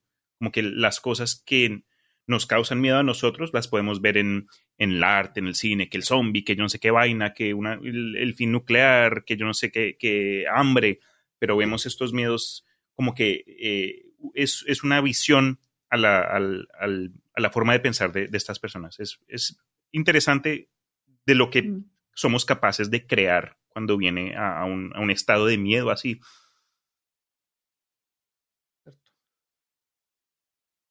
Sí, eh, tienen razón.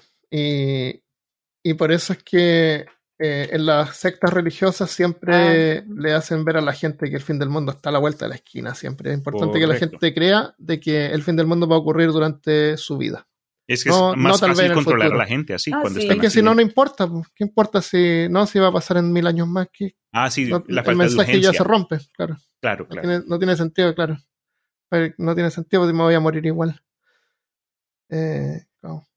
Bueno, y para terminar tenemos a los cuatro jinetes del apocalipsis. aunque el primero parece que es Jesús, no sé. Eh, ya mira, se nos va a contar. Ah, verdad. ah, bueno, Spoiler alert. ¿Quién dice? A veces dicen Eh, que es Jesús. Azul. Tenía un caballo blanco. Bueno, ¿De qué los color era el cuatro caballo jinetes del? Apocalipsis aparecen en el libro Bolivariano. 6 y 8, entre el libro 6 y 8 del Apocalipsis o el libro de las Revelaciones. Em, la cuestión es que el Cordero, que creo que es el Espíritu Santo, no lo tengo muy claro. ¿Quién es el Cordero? Jesús no.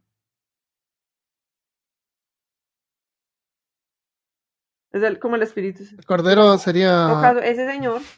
Sí, Algo, creo que supuestamente es, es, es- no, bueno, yo no sé. em, Es el único que puede abrir los sellos de un pergamino ¿Cuál mágico. Y hay siete sellos. Y cada número tiene un color y un significado, ¿cierto? Ok, Ah, yo. entonces solamente Jesucristo Pues puede abrir. idea. Es, es Jesucristo el cordero de Dios. Eh, pero los números no son Ah, consecutivos, o sea, ya, no son los números del 1 al 7. Ya les voy a decir cómo son. Y bueno, entonces el número 1 es Dios, el un medio y... Ah.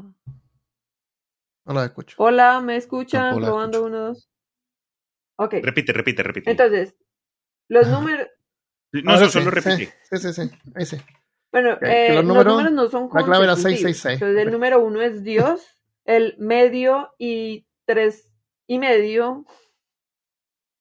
Eso viene del libro de Daniel y es como un tiempo indeterminado que no llega a ser uno, que es Dios, ni llega a ser cuatro, que es lo universal, ¿cierto? Luego está el cuatro, que es el terrenal, lo terrenal universal, por los cuatro puntos ca- cardinales. El, luego el número 6, o sea, ahí van cuatro números. El número 6, que es el número imperfecto, porque le falta uno para llegar a Ajá. 7, que es el número perfecto. Por eso tenía siete cabezas la bestia. Luego la siete es la, el 7 es la perfección, el 12 son las 12 tribus de Israel, y 1000, que no es exactamente 1000, sino un número de mucho, como un montón. Ajá. Y los colores van. El uno es el blanco, que es la pureza y la victoria, Mucho. el negro es la desgracia y la misteria, el segundo. Tercero es el rojo, que es la violencia, el cuarto es el verde o amarillo, que es la muerte. El quinto es el púrpura, que es el desenfreno. Y el sexto es escarlata, que es el desenfreno. Y ya no le pusieron más colores. Ah, con razón. La... Es que luego les tocó empezar a repetir atributos, entonces ya dijeron, vamos a parar. En todo caso, por eso también solo abrieron cuatro de los eh, siete sellos. Entonces, el primer, cuando abrió el primer sello, el cordero, eh, la citaba así. Luego vi cuando el cordero rompía el primero de los siete sellos, y oí que uno de aquellos cuatro seres vivientes decía con voz que parecía un trueno, ven. Miré y vi un caballo blanco, el que lo montaba llevaba un arco en la mano, se le dio una corona y salió triunfante para triunfar. Esa es la cita, ¿cierto? Se dice que es Jesús, pero pues obviamente no sabemos. Triunfante para triunfar. Eh, las interpretaciones de esto es como la propagación del Evangelio y una expansión del Evangelio gracias al apoyo político. Este jinete nos dejó la herencia, puede ser Jesús, de que no haya una separación entre el Estado y la Iglesia, y el símbolo del arco representa un arma de, de largo alcance por la evangelización, ¿cierto? Luego, el segundo sello que se rompió fue el de el caballo rojo. Pues que no es rojo, sino como esos caballos que son coloraditos, café coloradito. Y dice, cuando el cortero rompió el segundo sello, oí que el segundo de los seres vivientes decía, ven, y salió otro caballo, era de color rojo, y el que lo montaba recibió poder para quitar la paz del mundo y para hacer que los hombres se mataran unos a otros, y se le dio la, una gran espada. Entonces este pues obviamente representa la guerra, y esta también tiene como estaban hablando ahora de la bestia del apocalipsis como una eh, interpretación premonitoria, y dice que se refiere a las guerras mundiales. Es, según cuentas, el inicio de los dolores. Luego se rompió el tercer sello Oh. y dice, ve, eh, bueno, los vivientes decían lo mismo todas las veces. Y luego miré y vi un caballo negro y el que lo montaba tenía una balanza en la mano. Y en medio de los cuatro seres vivientes oí una voz que decía, Sí. solamente un kilo de trigo por el salario de un día y tres Ay. kilos de cebada por el salario de un día. Ese jinete lo liberaron en estos días. pero no eches a perder el aceite ni el vino. Este, el, el jinete negro, pues el caballo negro, se refiere al hambre Y a la inflación. y a la inflación. Y ya voy a llegar ahí porque me spoilea mi guion. Y la Eh, inflación. Sí. Sí, sí, tiene que ver algo así. El jinete lleva un par de balanzas como símbolo de cómo se pena- pesan los panes en la hambruna. En este versículo aparece como una voz en off que dice el precio de la cebada y el trigo. Entonces, según yo, el caballo negro es la inflación. Ay, pucha. Espérense que se me ocurrió esto. El caballo negro es la inflación. puerto. Allá. Eh, porque solo se ocupa de incrementar el, precio del trigo y la cebada, pero no del vino y el aceite. Aunque los más fieles creyentes se van por la preservación del aceite del vino, podría referirse a los fieles cristianos que utilizan aceite y vino en sus sacramentos. Eh, y el cuarto jinete va en un caballo amarillo y dice, Miré y vi un caballo amarillento y el que lo montaba se llamaba Muerte.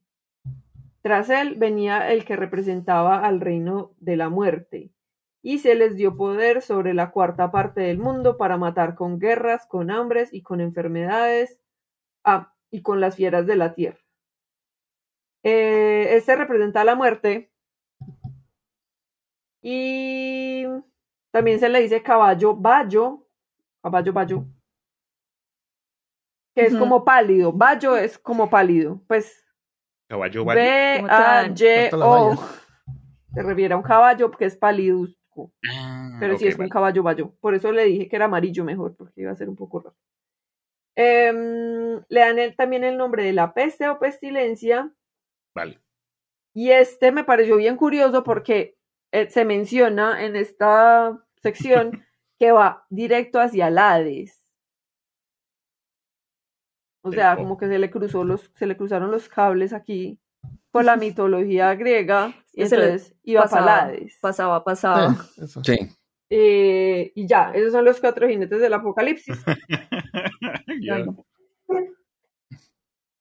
Sí, pero dice, dice así, dice así como dices tú, dice el Hades.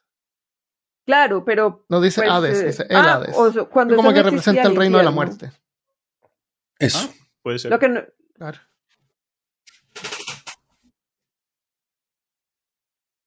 No sé, pero es como lo que tú decías del Leviatán, como que ya conocían todo el Hades, como parte del lenguaje. Es decir, como el Hades viene Porque con era, griego. Él estaba escribiendo a los Claro. griegos. A los griegos cristianos. pero Ah, entonces, porque claro, yo te- tengo una confusión con el, el infierno y el purgatorio, como que existían, pero no existían, y luego los quitaron, y luego, Ah, ¿de dónde sale eso? no, yo tampoco sé, pues, es que como que el, después de la Edad Media quitaron el purgatorio. ¿Qué? Después de la Edad Media quitaron el purgatorio. No solo quitaron hace poquito. Sí, yo sé, Sí. yo sí, Sí. sé, es que... Eso podría ser para otro tema. Interesante. Ajá. sí, Sí, Juan es que Pablo yo sí II creo que fue el eso, que dijo que el eh, purgatorio no Eso existía. tuvo más que ver como con Dante Alighieri. El tema O sea, de se inventó los... esos círculos y todo el tema de... Sí, de que hubiera un purgatorio y un limbo. Esos son como inventos más... eh, de la cultura popular.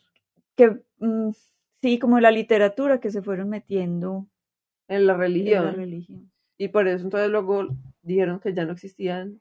Sí, porque no hacía parte de, pues como el como dice pues. Chris, pues o sea, como que ellos se reúnen y toman las decisiones y ta, ta, ta, pero la gente finalmente cree un poco en lo que ven las películas y leen los libros.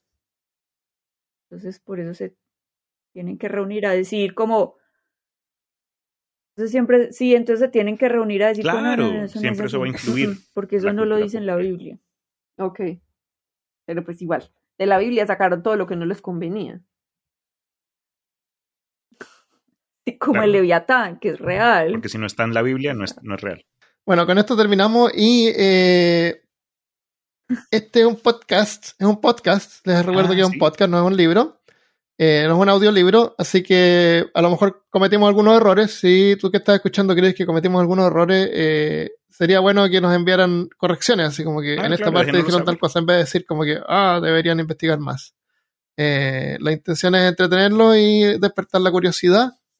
De todas maneras, como se trata de un tema un poco sensible, digamos, eh, igual yo por lo menos tuve cuidado de revisar bien, como les dije al principio, en varias, varias traducciones y, eh, diferentes Claro.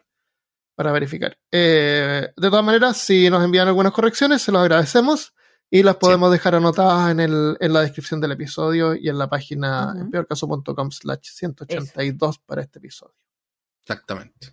Como la fe de ratas. Exacto, la fe de las ratas, los ratones. Y antes de irnos, no sé si tienen un poco de tiempo para de comentarles las respuestas que dejaron en el episodio anterior de la de Terrare, del tipo que comía mucho.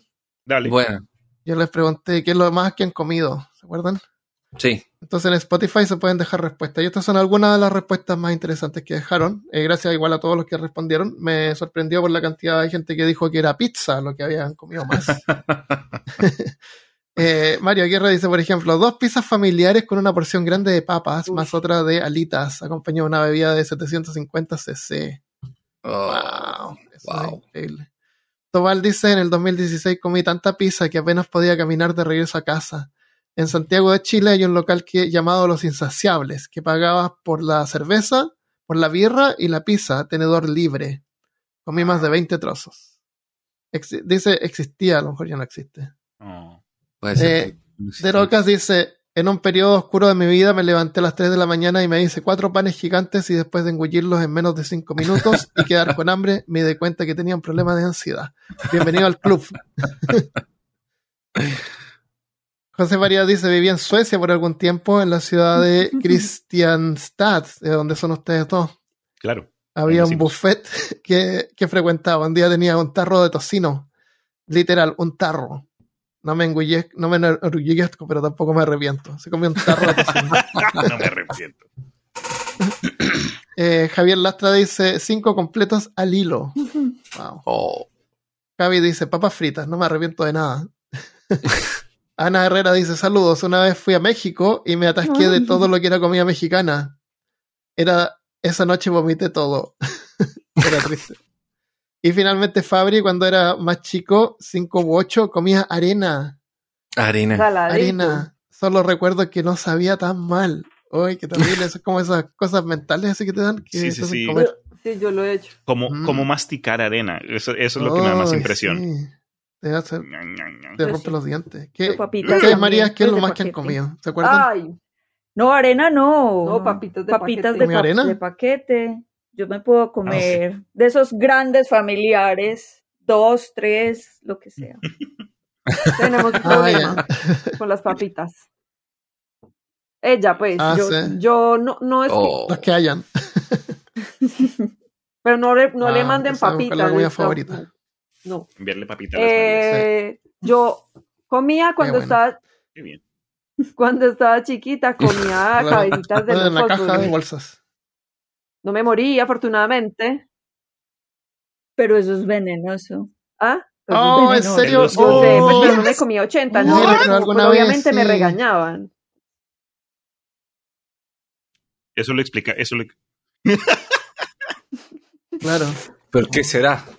Después no tenían cómo prender Pero- el fuego del para hacer el almuerzo. Sí, tapas. pobres sin cabeza. Sí. Eh, Como el que se come todas las Oreos y deja, deja la- eh, la- pero sí he comido crema cosas nomás. que no quieren ser digeridas. Ah, y eso me pasa. Entonces- eh, eso me Con los pero se me garbanzos. olvidó. Que algo yo y comía. entonces luego los vomito. Mi, mi estómago trata y no puede. Ah, se congeló otra vez. Ah, ya. Se pasan de largo. Sí, yo creo que. Ah, los frijoles. Ok, ok. Oh. No, no, no, ahí estás. Oh.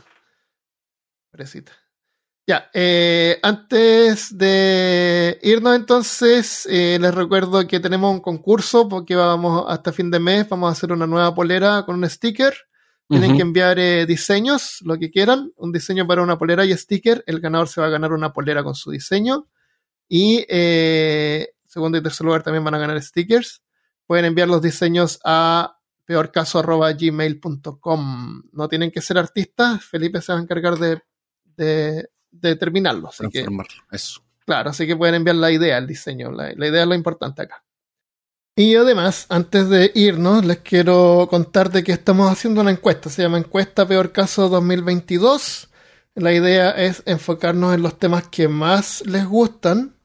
Entonces nos pueden ayudar contestando esta encuesta anónima en encuesta.peorcaso.com. Se agradece su participación. Ahí van a poder elegir del 1 al 10 qué tanto les gusta cada uno de los temas en general para ir eh, viendo qué, qué es lo que más les gusta y hacer eh, Peor Caso el mejor podcast del mundo y la galaxia.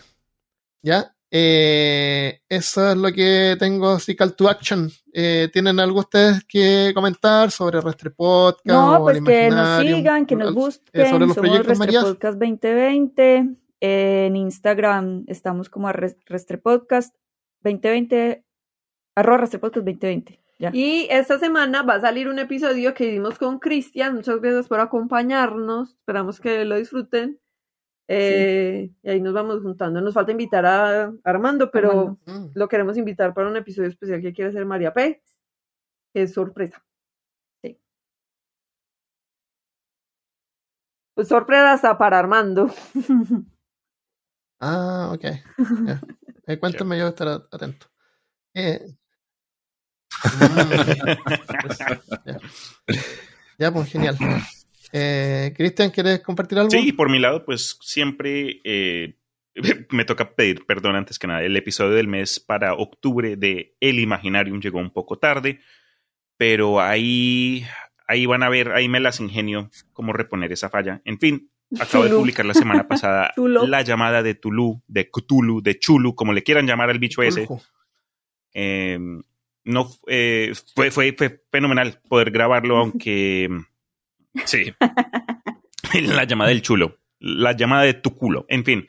elimaginarium.com si quieren darle una revisión. También pueden dejarme un comentario si les gustó la narración, si no les gustó, pueden dejar un comentario sea en la página web de elimaginarium.com o bajo el perfil de Instagram que encontrarán como Imaginarium512. Pero sí, no se lo pierdan. Eso. ¿Y Christopher? Eh, nada, Jueguen juegos de rol. Compren. eso. En nuestra tienda local. Eso, jueguen, ju- compren cómics en sus tiendas locales. Oye, Para que no se- eh, tú estuviste organizando un evento de un torneo de juegos de mesa, me imagino, de War, Sí. Wargame. Sí, Y la gente que no quiere invitar a la gente que vive, que nos escucha en, por ahí por Santiago Viña. Nos pueden encontrar en, en... Es que no tenemos Instagram ni nada. Ah, tiene que ser, organizarse todavía ya. Sí. Pues más adelante. Ya, dejémoslo eso en el aire. Eh, yo a los Patreons y, y miembros de YouTube también les voy a agregar un monstruo más que tal vez aparece, tal vez no, que pueden ser vampiros que aparecen en la Biblia. Los Alucard. ¿Ya? Atentos a eso. Patreons. Y si que tú también quieres colaborar y escuchar este contenido extra, puedes ir a patreon.com slash peorcos. No, no es muy importante, tal vez no son. Tal vez una falta de traducción, ¿no? ¿Quién sabe? Pues, ¿Quién sabe? ¿Quién sabe? Ya, lo dejamos hasta acá entonces. Nos vamos y nos vemos el próximo lunes. Adiós. Adiós. Chao.